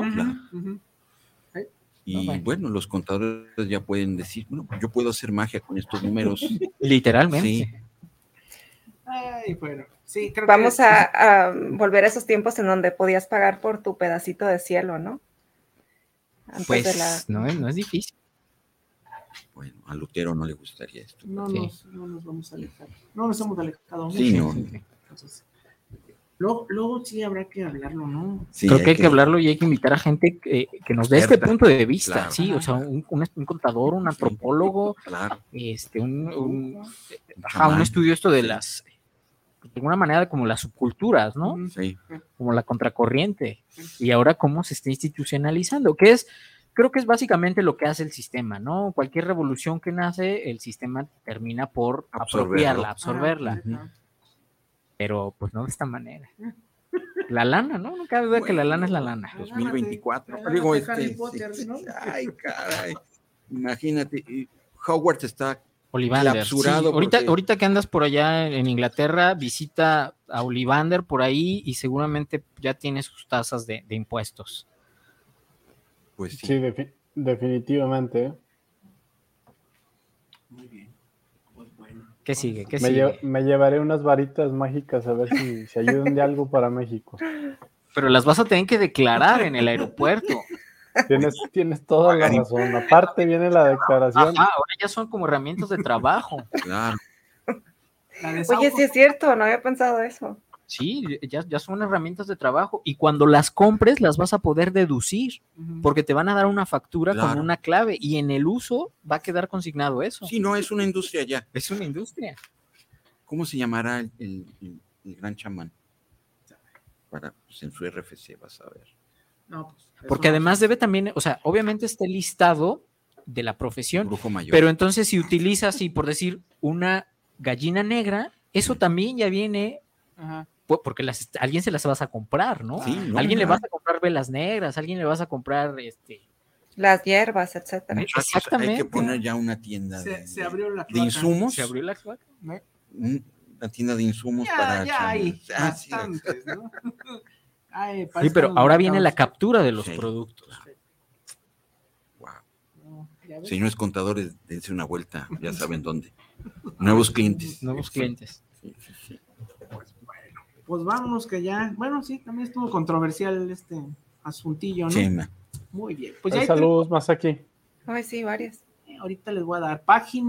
perdón, página, hoy me. Regina Torres. Ay, no te digo, la magia. Saludos para los integrantes de Cinema Macabre. Saludos Gracias, a. Roger. Muchas gracias, gracias, Regina. Enrique Rubio, saludos desde Zapopan, Centro para los Macabres de Cinema Macabre. Participa. Oscar Martínez, saludos para el programa de Cinema Macabre. Saludos a todos. Cristina Ramírez, saludos desde Puerto Vallarta para el programa. De Llévame. Excelente, Carla, gracias. Gracias. Pues bueno, vamos a darle Ahora al sí. tema. ¿no? Polémica. Polémica controversial, etc, etc. Pues, Roger, no sé si quieres empezar. Polémica. Ajá. Eh, debo confesarte, Melissa, que estoy guardando esta polémica para ti, ¿Por qué? porque fui a ver hace unos meses ya, fui a ver Huesera al cine Ok. Ok. y, y me quedaba la duda. Eh, ¿Cuál era la, la idea, la perspectiva femenina, la visión femenina sobre esa película? Me gustan algunas partes de la película, visualmente me agrada, pero es de estas pocas películas donde el protagonista me pone de malas. Eh, y, y me pone de malas porque a lo mejor yo no puedo conectar. Y, y quería preguntarte, y qué bueno que, que cayó la invitación, si, si tuviste oportunidad de ver Huesera y que me digas de tu lado de qué va. Eh, eh, a la no sé, creo que es una película femenina en el sentido de los temas, eh, las preocupaciones que plantea. Y yo en su momento en Fóbica puse algo y la gente fue, qué pésima película, horrorosa película, yo no la volvería a ver, pero me parece que los comentarios fueron totalmente masculinos. Me gustaría escuchar una visión eh, femenina. Adelante, dime, dime. ¿Femenina o feminista?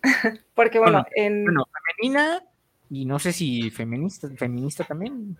a mi gusto, eh, bueno, para empezar a mí sí, sí me gustó la película, pero si me enfoco mucho en el personaje eh, de ella, yo siento que está haciendo lo que muchas eh, mujeres en esta generación estamos haciendo, como tratar de romper este molde. O sea, ella, para empezar, tomó la decisión de casarse y tener hijos por seguir como con la tradición de la familia común como se conoce, aún cuando ella sabía que pues estaba enamorada de esta otra chica.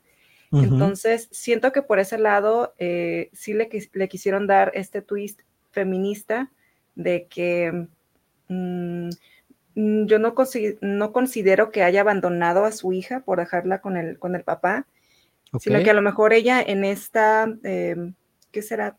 Pues no, no, no lo llamaría desprendimiento de ego, hasta por ver por la propia felicidad de, la niña, ¿no? O sea, ¿qué ejemplo le voy a dar si yo no soy feliz o si yo me estoy mutilando para eh, encajar en esta sociedad, ¿no? Yo creo que eh, eso habla de, otro tipo de amor del que no estamos como eh, tan acostumbrados.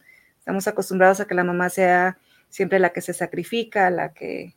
Entonces yo creo que por ese lado sí, sí me gustó. Lo que no entendí es por qué siempre las mujeres de su generación, o sea, por qué este ente era nada más contra las mujeres. O en general casi siempre se maneja como eh, lo de las brujas, mujeres.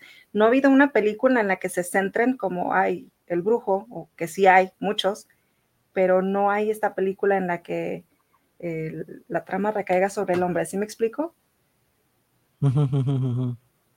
No, no sé si ya los revolví. Todo el estigma, ¿no? De Sí, todas las Ajá, ¿por qué el estigma tanto hacia la mujer? sí. Sí, ¿Consideras que si el público idóneo, ideal de Huesera, si es, si es femenino? No, no rompe como, eh, o sea, no tiene la intención más de ir un poquito más allá del género, sino los pocos hombres con los que he podido platicar al respecto no les gustó la película, pero no me había Chich sí. tocado. Aquí sí, a Chich le gustó. ¿Sí? ¿Le gustó? Ah, Pero a lo mejor es porque tiene mentalidad más abierta. O sea, si nos vamos, como decía, es, es una película que sí rompe con ciertos patrones. Entonces, obviamente la cultura, pues aquí mexicana sí tiende a ser un poquito más machista en ese sentido, ¿no? Entonces, a lo mejor si se la pones a una persona que no es de mente tan abierta, hombre, especificando el género, como dices, ujú, ujú. a lo mejor sí le va a parecer como que, como que no. Pero yo creo que si te pones a verla como en la época actual, pues yo digo que sí es muy real y es, pues sí, lo que se está Válido. viviendo Ajá, ahora. ajá. Ajá, es válido. Ok, En ok. su momento, en su momento, Roger, digo, para mí de entrada es el director es mujer, ¿no? Es, se llama claro. Michelle Garza, ¿no?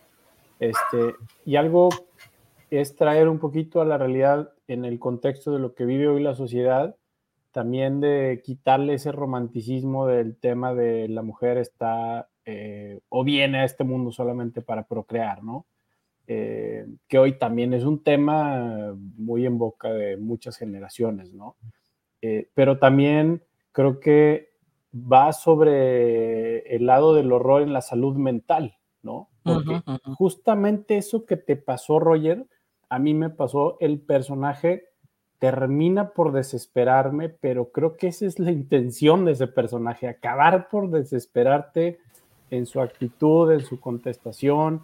Entonces el guion y la actuación este, me parecen eh, realmente muy, pero muy, muy buenas porque nos pone en ese contexto. Es una película al final muy eh, claustrofóbica, no nos permite salirnos del contexto donde nos va llevando eh, tiene un horror, un horror body, porque al final estos puntos donde truenan los cuerpos en la calle y se, se, tuerce el hueso, cómo se escucha, cómo se quiebra, pues entonces tiene elementos que para mí fueron bien llevados. Eh, es una película que no, no deja más, es, tiene un principio, tiene un final, pero en el Inter te mete eh, esta parte, ¿no?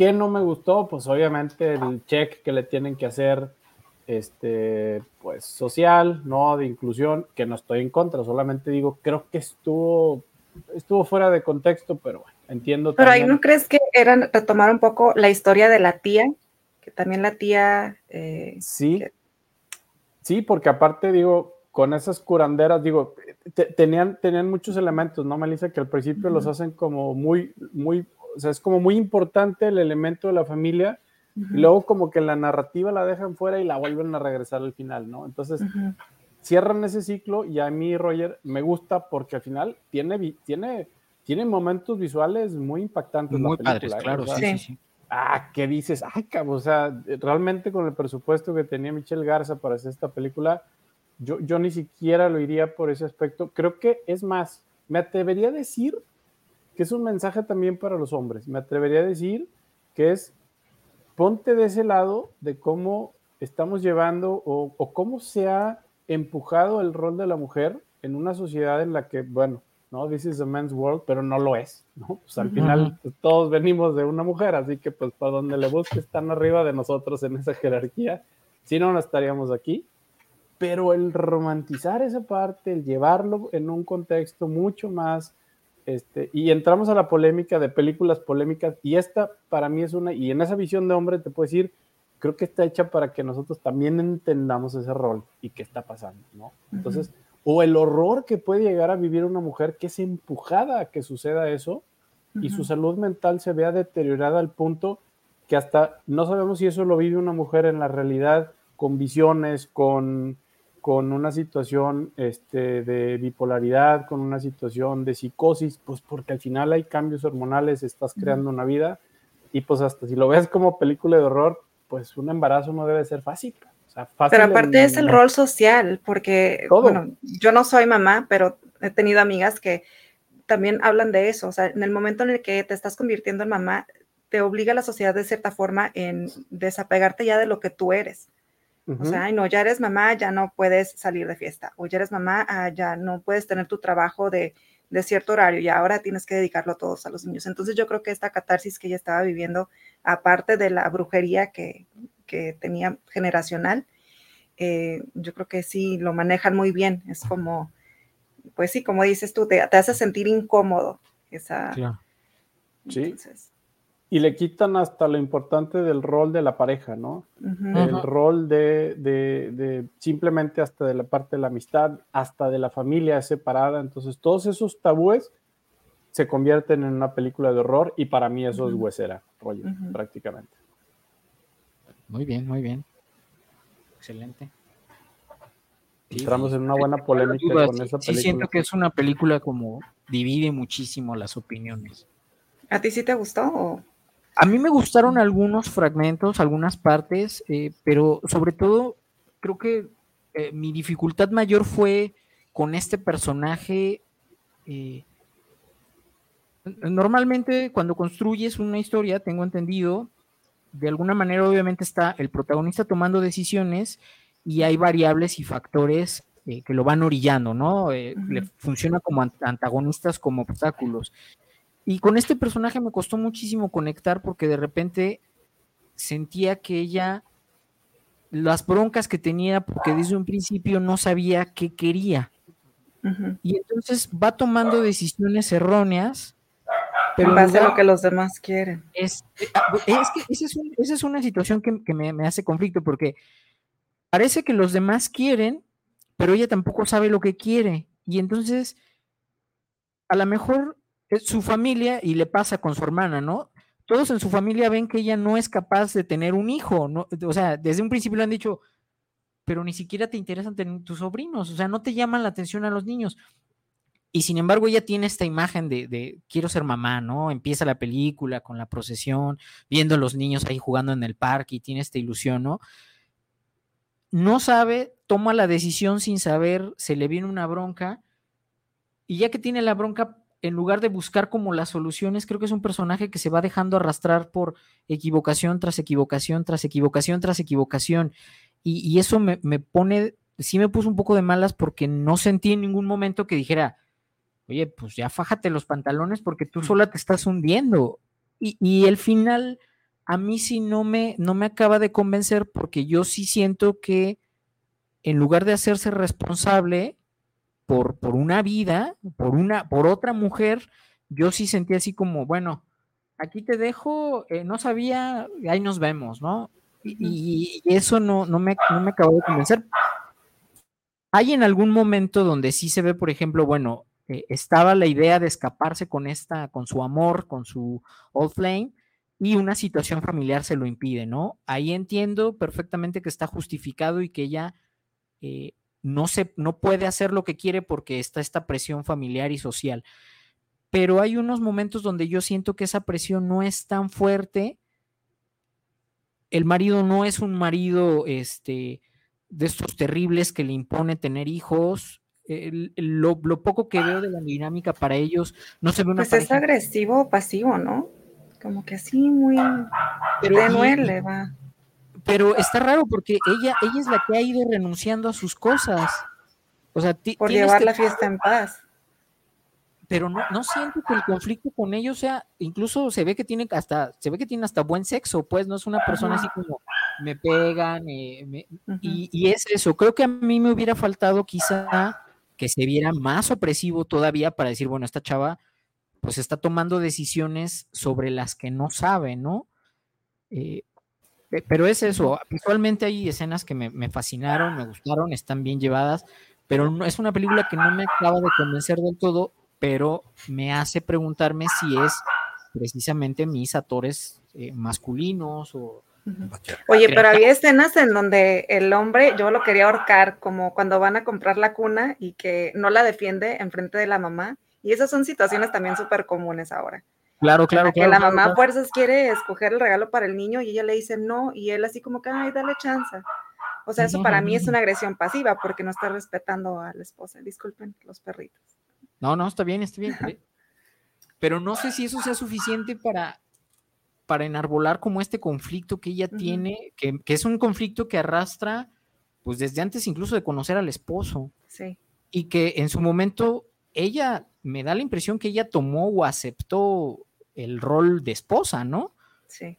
Porque incluso está, o sea, tenía esta, esta beta musical, eh, tiene este taller en su casa también y, y siento que ella como que va cediendo, va cediendo y a lo mejor si la historia hubiera estado hace como en los 60, 70, mm. lo podría entender más. Eh, o sea, estoy leyendo un cuento de Amparo Dávila y obviamente está este marido como terrible, ¿no? Pero pues ya estamos como más para acá y los maridos creo que ya no son... evolucionamos. Ya no son tan terribles. bueno. Pues... o, no, o, no, el retratado en la película, pues. Ajá. No siento esta presencia masculina eh, castrante, opresora, tóxica. A lo mejor sí está esta violencia pasiva, ¿no? Que bueno, las, figuras de las suegras, de un lado y de otro, creo que siempre va a ser violencia pasiva. Pero no me acaba a mí de convencer que sea tan fuerte la, eh, la violencia como para imponerle decisiones, porque ella también se ve convencida. Más bien me da la impresión que ella no se ha decidido, nunca se tomó la libertad de sentarse cinco minutos y decir, bueno, lo que quiero es más bien, estoy enamorado de esta chava, ¿no? Y, y ya, pero, pero se van complicando, se van complicando. Y, son como estas parejas que están casadas y ya no saben qué hacer y creen que la mm. solución es tener un hijo, ¿no? Y luego, ya que está ahí el hijo y estamos mal, bueno, creo que la solución es tener otros dos hijos y, comprar. Y, y, entonces es eso, eso me pasa. Creo que la gente debería detenerse y decir, el pantano está más hondo de ese lado, mejor me regreso, pero, pero sigue caminando. Y pues, pues bueno. Pues, avancemos. Avancemos, eso, exactamente, así es el ser humano. Pues, pues, ahí está. Ya. Si alguien nos está escuchando y tiene opinión sobre Huesera, es el momento. Escríbanlo. Pues, ¿quién quiere seguir con pues, la no, No sé si el Chich. Ahí les va. Yo sí les voy a poner la vara alta desde el principio. A ver. Eh, precisamente por pues, el tema de estar por estos lados eh, británicos, pues hay una película extremadamente, pues sí lo puedo poner eh, polémica, pero fue una polémica que abarcó muchas cuestiones desde política, religiosa, eh, sexual. Entonces, pues, estamos hablando de The Devils, justamente de Ken Russell, en una película de 1971, que justamente es considerada una de las producciones británicas pues, más significativas, no solamente de los años 70, sino que ya con el paso del tiempo es una pieza artística, es realmente una obra maestra de la, de la transgresión y el tono de la película realmente va por el horror, pero en pareja, pues como siempre en alguna película británica, va a emparejar con la brujería, va a emparejar con los subgéneros, con, el, con la parte racial, este, provocativa, ¿no? Está el estigma de que fue una de las películas más censuradas de todos los tiempos. Bueno, esto sí realmente es muy debatible. Eh, hay, hay, un dato muy interesante de esta, de esta película. Hay cinco versiones de la película. ¿sí? Fueron conforme, conforme los años, fueron abriendo escenas que en su momento decían, ah, esto no se debe ver. Pero años después había algo todavía peor y, o mejor desde el punto de vista del ángulo, como lo querramos ver entonces existen cinco versiones con cortes diferentes para países que cada uno pues en su versión definitiva sobre el metraje original fueron haciendo estos cortes. Eh, no existe como la eh, versión definitiva, tendrías que ver o tener la capacidad de encontrar las cinco versiones para ver qué fragmentos de cada una de las películas está o no está en las demás. Es una película que puedes verla de 100 minutos o puedes verla de 160 minutos, entonces para que vean cómo realmente sí hay eh, eh, estas versiones y creo que la versión más sin censura precisamente es la que llega para Estados Unidos, que normalmente les encanta por ahí. Entonces, pues yo la, yo la denominaría como el azote de los, del, pues de la religión eh, es, es toda una oda la blasfemia. Eh, las escenas pues tienen que ver ¿no? con pues esta eh, el sexo que podían llegar a tener la iglesia católica dentro de los monasterios dentro de la dentro de las mismas iglesias y en esta en esta área puritana sobre todo el Reino Unido no inclusive había escenas de masturbación con crucifijos entonces ahí se podrán imaginar por dónde va, por dónde va The Devils. Eh, entonces, pues realmente eh, es pensar como, como en una narrativa de uh, Aldous Huxley, este, slash David Lynch, pero métele Calígula y pues realmente es, es, una historia de una monja, de una monja obsesionada que se alega de alguna manera que está poseída, ¿no? Pues acuérdense que cualquier situación mental en esa época era posesión. Entonces, bueno, eh, se desata toda una, una, cacería, pues casi casi literal, de bruja, eh, de tal forma que, bueno, tenemos desde ejecuciones, violaciones, masturbación. Se supone que hay una secuencia que es como la legendaria violación de, de Cristo. Hay una orgía de sexo con padres, monjas, este, bueno. ¿Dónde la puedo Es un terror, terror de Puerto Rico, es un terror surrealista. Eh, imagínense Santa Sangre llevado así como a un lado totalmente este, de la iglesia, aunque Santa Sangre pues tiene que ver con esa, con esa parte. Em, torturas eh, por mayor y sobre todo torturas que tienen que ver como con la Inquisición, eh, entonces, bueno, pues esto es The Devils. Y bueno, pensar que es una película de los de inicio de los años 70 y ya tener eh, estas pues fantasías de expresionismo oscuro eh, sexual, lleno de muertos, lleno de sexo, lleno de porque aparte hay, pues ya no podemos decir la palabra, pero hay muchas personas que se desviven Em, hay escenas de fosas comunes donde aparte se tira gente a la fosa común como para tener sexo con los cadáveres. Este es The Devils. Créanme que no es una película para cualquiera, es una película bastante perturbadora. Para mí estaría dentro de las 10 películas eh, más fuertes, más polémicas. Eh, y vaya que me ha tocado ver unas que sí, no, ni siquiera las recomiendo pero sí es una película bastante salvaje, no es para, para cualquier persona ni para cualquier estómago. Eh, la pueden encontrar en la internet. Por ahí en YouTube debe de haber alguna versión. Estuvo en algún momento una versión en YouTube, pero, pero la encuentran en, el internet, búsquenle. Si no, pues, por ahí en el Tianguis Cultural hay un personaje que se las va a poder proporcionar. En el buen pillo puesto. Ahí las de haber conseguido, ¿no? Exactamente, Masaki. Justamente, justamente fue el pillo esa es la firma, esa es la firma de pillo puesto, exactamente. Tú sí sabes. Ya, pues ese es The Devil. Dejaste la, la vara muy alta, todo, lo demás es, de... No, ya. Sí. A ver, a ver. Saló son vacaciones en la playa. Para no bajar la vara. A ver. A ver, Eduardo Morales, saludos para el programa desde Tlaquepaque para el programa interesante desde el inicio del programa. Muchas gracias. Pues, ¿Les, parece si terminamos la ronda? Porque también, pues, este, hay que hablar de fóbica. Ah, ah pues, no, no, dejamos, dejamos. sigamos con esto, esto está interesante, son recomendaciones. Bueno, pues yo voy a mantener la vara alta.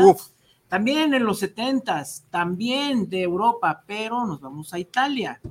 Pierpaolo Pasolini, su última película, Saló. ¿Ok? Me la ganaste. Bueno, sí, más o menos va por ahí, por donde este, fue The Devils, eh, con lo que mencionaba el Chicho. Este, pues dije, no me voy a quedar atrás, porque también esto está, ahí está, a ver, Saló o los 120 días de Sodoma. No es una portada de Johnny Yoko, ¿verdad? Giornate di Sodoma. Sí. Bueno, pues bueno, yo creo que sí habría que definir eh, a qué le vamos a tirar con decir controversial. Y bueno, casi siempre cuando hablamos de controversial tiene que ver con religión, con política, ¿no? De cosas que son muy incómodas para la mayoría de las personas. Y Saló es incómoda para muchas personas, incluso para mí. La verdad, yo la vi y dije, ah, no la voy a volver a ver. Este, ya quedó en mi mente varias cosillas que ahorita voy a mencionar, otras que no. Pero bueno, Saló eh, sí, este, como checa todas las cajitas, ¿no? Este, tiene coprofagia, tiene orgías, tiene, tiene de todo, ¿no? Y bueno, está basada en una novela del Marqués de Sade, ¿no? Pero está adaptada a los últimos días de la Segunda Guerra Mundial. Saló precisamente era esta república títere que le hizo Hitler como favor a Benito Mussolini. ¿Por qué? Porque ya había perdido Italia, porque nadie lo quería. Ya, este, pues iban en plena retirada, ¿no? Ya los aliados estaban ganando la guerra. Y bueno, le da pues este lugarcito, ¿no? En el que él era precisamente pues el manda más todavía, ¿no? 44-45. Y bueno, ¿qué es lo que vemos? Vemos pues precisamente pues un grupo de políticos, ¿no? Que estaban pues como la, las cartas fuertes de, de, Mussolini, ¿no? También huyendo y pues también yo creo que ya sabían, ¿no? Para dónde iba a terminar, ¿no? Ya sabían que al final de la guerra pues todos iban a colgarse, los iban a colgar de una gasolinería, como pasó con, efectivamente con Mussolini. Este, y dijeron, bueno, vamos a divertirnos como enanos. como, sí, como en Sodoma, mm. con lo poquito que nos queda. Entonces, ¿qué hacen? agarran un grupo de jóvenes, muy jóvenes, tanto hombres como mujeres, y ahí es donde empieza la pesadilla, no para ellos, porque ellos se la pasan bomba, este, y pues hay de todo, ¿no? Hay este transvestismo, hay este, obviamente orgías, ¿no? Con, con jóvenes, muy jóvenes. Y mutilaciones también. Mutilaciones, los hacen que coman de todo, ¿no? Y bueno, esta película fue extremadamente controversial. Fue la última película de Pasolini. Creo, dice el rumor que este, lo mataron por esta película. No sé, es rumor, pero bueno, a este tipo de películas les caen también estos, estos rumores, estas leyendas urbanas que lo hacen todavía más legendarias, ¿no? Y Saló, pues está dentro de estas, ¿no? Precisamente por todo esto. Y bueno, citando a mi querido Sergio, al final todos mueren. Hijo. Este, no, es una película que te deja vacío, ¿no? Este, emocionalmente, ¿no? Eh, porque es otra vez, ¿no? Lo bajo que puede llegar la humanidad a ser en todo sentido. Cuando es poder absoluto, es este, corrupción, absoluta, ¿no? Y pues esto lo narra de una manera terrible, la verdad, sí, yo no la quiero volver a ver jamás en mi vida porque sí te sientes, sí te llega, ¿no? Sí te, mancha, sí te deja. Como un horrocruz, ¿no? Te, te, rompe el alma. Se deja ahí algo descompuesto. Oigan, pero sáquenme de una duda. Entonces, ¿esa obra de teatro en Guadalajara sí existió? Sí, claro. Sí, claro, claro. ¿Alguien de aquí fue a verla? No. No, no, no, no, no, La verdad es que no me alcanzó el, el boleto, sí estaba algo cariñoso, pero pues sí. Y, tenía la advertencia, ¿eh? Sí, sí, sí. No coma antes de llegar. No comas, sí, sí. Y te quitan los celulares para que no tomes fotos, porque, sí, están... hay este, desnudos frontales, tanto de hombres como mujeres. O sea, sí es una, eh, pues una Puesta en escena, sí, muy. Una experiencia eh, fuerte, ¿no? Como la Se me hace muy, muy extraño para venir de Guadalajara. Eh, somos los presupuestos, ¿no? Sí, creo que la ciudad se mueve en esos dos polos. Sí, ¿verdad?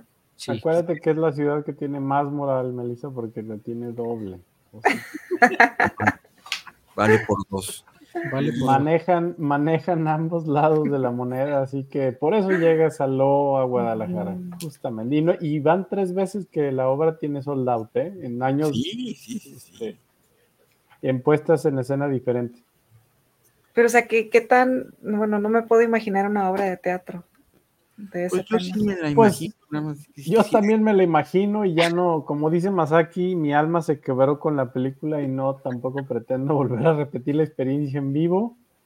Así que no creo que sea obviamente tan explícito como lo es la película, porque en la película pues obviamente hay, a ver, no sabemos, habría que preguntarle a alguien que ya la vio, pero así como que digas, que se me antoje ir a ver el salón, en obra no, no tanto. Y bueno, si la hermandad macabre tiene eh, pues la curiosidad no y la quiere ver, esa sí la vi en formato físico con nuestros amigos de Centauros Video, claro. para que pues la adquiera y pues cree su opinión. De las películas, yo creo que de este tipo son de las más fáciles de Sí, sí totalmente, totalmente. Facilísima si ustedes quieren, ¿no? Ahí ya se lo dejamos. Sí, Envenenense ustedes solos. Si quiere abrir la caja de Pandora, mátese solo. Si quieren dejar de comer Nutella varios meses, ahí está. Y tomar boing de piña. Hojita de piña. no, no, no, no, no, no. La voy a comprar. Entre yogur, Nutella y agua de piña. Muchas gracias, pero no creo que son las cosas que sí, sí te marcan, te salpica, como dice Masaki, pero te quiebra, ¿eh? Son. Sí, sí, sí. Son yo creo que es este programa y creo que nos va a dar para la segunda parte porque hay muchas, hay películas que te quiebran y quiebran tu mente y el alma con escenas que jamás vas a poder olvidar y que dices, por eso no la quiero volver a ver, pero te quiebra en ti, ¿eh? Se me hace devastador, ¿no? Porque pues, es pura devastación, es acabarse todo, acabar con todo, ¿no? Y, y pues sí, lo logra, este... Sí ahí vean bajo su propio riesgo, ¿no? Pero sí, no. Y hay dos, está la de con censura y la de sin censura. Si la de con censura no la aguantaron, ni le busquen ver la de sin censura. Se metan con la sin. No, no, no, no, no. Justamente esa es otra de las del pillo puesto que me consiguió sin censura. Y no la terminé. Sí, sí la terminé porque ya sabía de qué se trataba. Realmente creo que habrá unos 15 minutos más, más o menos, pero bastan 15 minutos para... No, no, son, son cosas que... Demasiado. Es demasiado, exactamente. no, ya para que tú digas.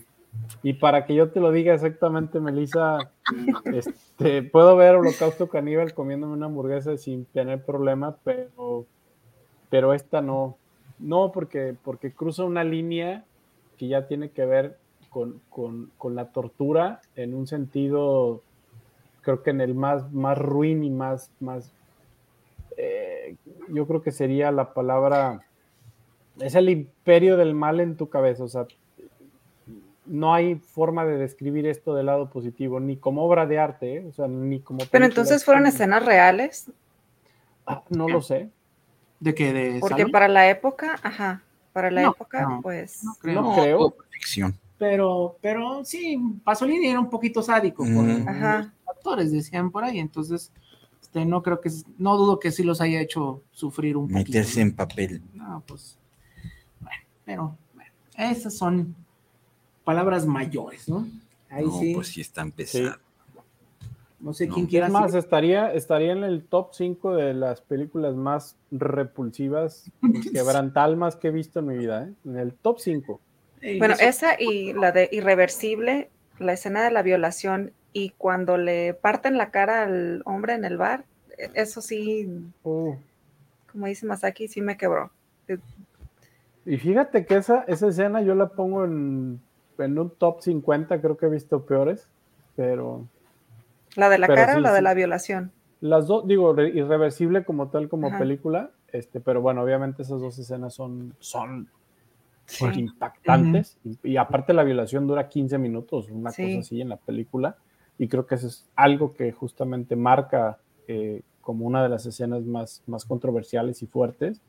Este, pero yo creo que ya ver esa, esa violencia cuando le está destruyendo la cara con el extintor, híjole, ya vemos películas tan ultraviolentas que dices, no, pues esta no, es un paseo en el parque, ¿no? O no sé si ya mi mente está muy mal. Ya, no sé, ya mejor ni digo nada. Ya, vimos a Loya, ¿qué más da, verdad? Pues sí, pero, cerrando, bueno, continuando el tema de Irreversible, que es la que pues la, a tocar. Ah, ah, no sabíamos. Eh, perdón. Bueno, pues ya estamos en esto de, de, de, películas eh, polémicas de Gaspar Noé del 2002. Eh, Vincent Cassel, este, Mónica. Mónica Robles Bellucci. Este, Robles. Ah, eso. No, es que me casé yo con ella. Ah, pues tengo entendido que ahorita está con Burton. Sí, sí, sí, sí. Y, la fui a ver al cine y salí casi con ganas de, de devolver el boleto. no, no, no, no, no. Es que eh, la cámara nunca está, o sea, nunca está fija, siempre, siempre está este, flotando. Cámara borracha. Sí, no, no, no, no, no. Eh, digamos que no son eh, imágenes veloces, sino eh, la cámara está siempre en el aire y, sí, la, la, secuencia de en el túnel donde, la violación de Mónica Bellucci es desgarradora. Sí. Cuando solté ya el cuerpo fue cuando, pues sí le dan el, pues con el extintor, ¿no? a, la, a, la, cara de, de, nuestro narizón este, francés de todas las películas, Vincent Cassel. Es, y esposo de Mónica Bellucci. Sí. Y, en ese entonces, yo me quedé, bueno, yo me quedé, ¿cómo, hicieron esta escena? O sea, parece, parece, parece real, ¿no? Este actor ya no va a trabajar, déjenlo, vive de eso, ¿no? Este, impresionante. Y sí, es salir y, sentir el estómago revuelto, tanto por la trama como la puesta en escena de la cámara todo el rato. incontrolable, ¿no? Y además está, está, está, la utilización del sonido, ¿no? De estos... Sí, sí, eh, sí. No sé cómo llamarlos. Ajá, sí, es una frecuencia, ¿no? Es una frecuencia precisamente que, no la te iba, pero la No, la intención era eso, o sea, causarte la repulsión. Y esta la escena de la violación tiene este manejo del sonido que tiene un nombre muy particular, eh, pero que te está afectando sin, sin como reconocerlo, ¿no? Conscientemente. No sabes de, dónde viene, pero ya quiero salirme de aquí. Ay, pero ya pagué el boleto, mejor me quedo. sí. Este ya invité a, mi futura novia, ¿no? Y ahora que... No, no, no la fui a ver con una muchacha, sino terminamos de, estaba tocando en ese entonces en Ciudad de México, un dúo de rock, terminando del ensayo, pues, ¿qué vamos a hacer? No, pues vamos a ir al cine a ver y a ver. Para relajarnos. después de... Quiero bajar el avión. Dando bacatazos. No, no, no, no, impresionante. Saludos a Alejandro, que me acompañó este, sí. Véanla. Oye, está bonus, bonus track. A ver, sí. De Gaspar Noé, no, del mismo digo, no me voy a ir porque ya nos queda poco tiempo. Pero creo que si quieren una película repulsiva, y creo que es la más de Gaspar Noé, se llama la de Solo contra Todos. No sé si se la, hayan visto. Ah, no, ahí si le quieren sufrir, eh, Irreversibles de, Kinder. Y la de Solo contra Todos es, es, universidad, es, maestría de la repulsión. Eh, no les platico demasiado, es del, de finales de los años noventas. Eh, así que pues, y, y, esa la encuentran en YouTube. Así que... De plano. De plano, búsquenla. No sé si va a estar en título en francés, eh, o, solo contra todos, creo que sí la, van a encontrar y se acordarán de mí después de ver solo contra todos. Nomás les digo que el personaje es un carnicero este, y pues con eso van a sentir la incomodidad en su más máxima expresión. Así que ahí busquen el bonus track. Hay como, no pare de sufrir. No pare de sufrir y sígale después de Irreversible, vea solo contra todos. Muy bien. Pues, Siempre queda espacio para el postre. sí, sí, sí. Pues aquí le dejamos porque ya se nos acabó el tiempo. y platícanos, platícanos. Sillas, ¿no? Sí. Eh, bueno, pues estamos preparando la séptima edición de Fóbica Fest. Eh, la particularidad es que este año tenemos, cambiamos de sede, vamos a estar ahí en el auditorio de Casas 1, que es esta casa histórica maravillosa. Eh, ahí en precisamente Unión y Guadalupe, es 1, en la esquina, que además funge como el archivo histórico de la Universidad de Guadalajara. Llevamos, chequen nuestras redes sociales, estamos en Instagram, estamos en Facebook como Fóbica Fest Llevamos ya publicados alrededor de 70 invitados, creo. Eh, pero todavía faltan, todavía faltan por lo menos otros, porque además tenemos eh, sedes alternas. Vamos a tener eh, un evento, por ejemplo, en Lopa, en la librería Lopa. Vamos a tener en Casa López Portillo, vamos a tener en la librería Mariano Azuela, que es la que está junto al ex convento del Carmen. Entonces, pues sí hay un poquito de todo o hay un muchísimo de todo. Y lo padre es esto, que de alguna manera el 80% es producción local. Son autores de aquí, vienen también de la Ciudad de México, van a venir eh, la editorial Lebri, va a venir a las de Cuervo. Eh, entonces, pues sí hay como una... La idea del festival es darte una empapadita, ¿no? A lo mejor eh, en estos viernes y sábados de final de septiembre, todo octubre, principios de noviembre, como qué se está haciendo en el género, principalmente en literatura, tenemos también un poquito de cine, hay cosas para niños, y pues lo padre es que todo es entrada libre, mantenemos esta situación. Entonces, pues no hay pretexto, pues es, un bonito lugar, está muy bien comunicado y, si le dedican un, fin de semana, pues pueden conocer por lo menos unos 20 escritores de un jalón. Así como a grosso modo. ¿Cuándo podrá la Hermandad Macabre tener, no sé, el, programa y decir, no, pues este viernes? Nosotros publicamos nuestro programa la primera semana de septiembre. Ya está ya está armado el programa. De hecho, si se suben las fichas de invitados, alguien comparte y se pregunta así como, oye, ¿cuándo te vas a presentar? Ya se puede dar fecha y hora, ¿no? Pero oficialmente no hemos publicado el, programa. Ahorita nada estamos como en esta, como probadita, ¿no? De, no conoces a fulano, escribió esto, se trata de esto, ha hecho cosas así. Muy bien. Hay mucho. Perfecto. Entonces, para que vean qué día quieren ir, que sería genial que fueran todos los fines de semana, pueden checar a las redes de de Fóbica Fest, sí, y también la intención es que los sábados tengamos un bazar ahí en el jardín de, la casa, que es un lugar maravilloso, entonces, pues también que la gente como que se pase el, ratito con nosotros, ¿no? Aproveche de conocer al escritor de Buena Fuente, ya, ya, ya adelanté de alguna manera Eduardo San García, eh, que pues es un es un premio internacional, es un premio nacional y pues vive aquí en Jalisco, ¿no? Entonces tener la oportunidad de, acercarse, va a estar, por ejemplo, Lucía Vallardo, no sé si vieron este cortometraje que se llama La Bruja y el Cuervo, es un corto que tiene un circuito en festivales internacionales y ya lleva 10, 16 premios, entonces va a estar ahí la, pues la escritora, la directora, y pues vale la pena, va eh, venir, eh, va a ir Sotelo, también va a estar Alex Martínez, queremos darles una sorpresa con alguien en particular, entonces, hay mucho, hay mucho que hacer. Pues ya sabe, Hermandad Macabre, los últimos días de octubre, todo septiembre, y por eso digo que no al revés. Al revés. último día, el último fin de semana de septiembre, todos los fines de semana de octubre y el primer fin de semana de noviembre. Ya sabe dónde, Casa Uno. Muy bien. Gracias, Roger. Por... No, no, un gusto, gracias por el espacio y siempre, es agradable escucharlos, platicar, verlos a la distancia también. gracias, Roger. Y el ganador, Eduardo Morales. Ya, ya lo tengo. Bravo, Eduardo. Eres un ganador, te vas a llevar el manicomio y lo único que tienes que hacer es a partir del lunes ir a Ocampo 80 entre Avenida Juárez y Pedro Moreno con tu identificación para que nuestros amigos de Centauros Video puedan darte tu regalo. Gracias a Centauros Video que también tiene una sucursal en, en Avenida Juárez 577 entre Enrique González Ortega y 8 de julio, los horarios de lunes a sábado de 10 a 8.30 y domingos de 11 a 8 de la noche.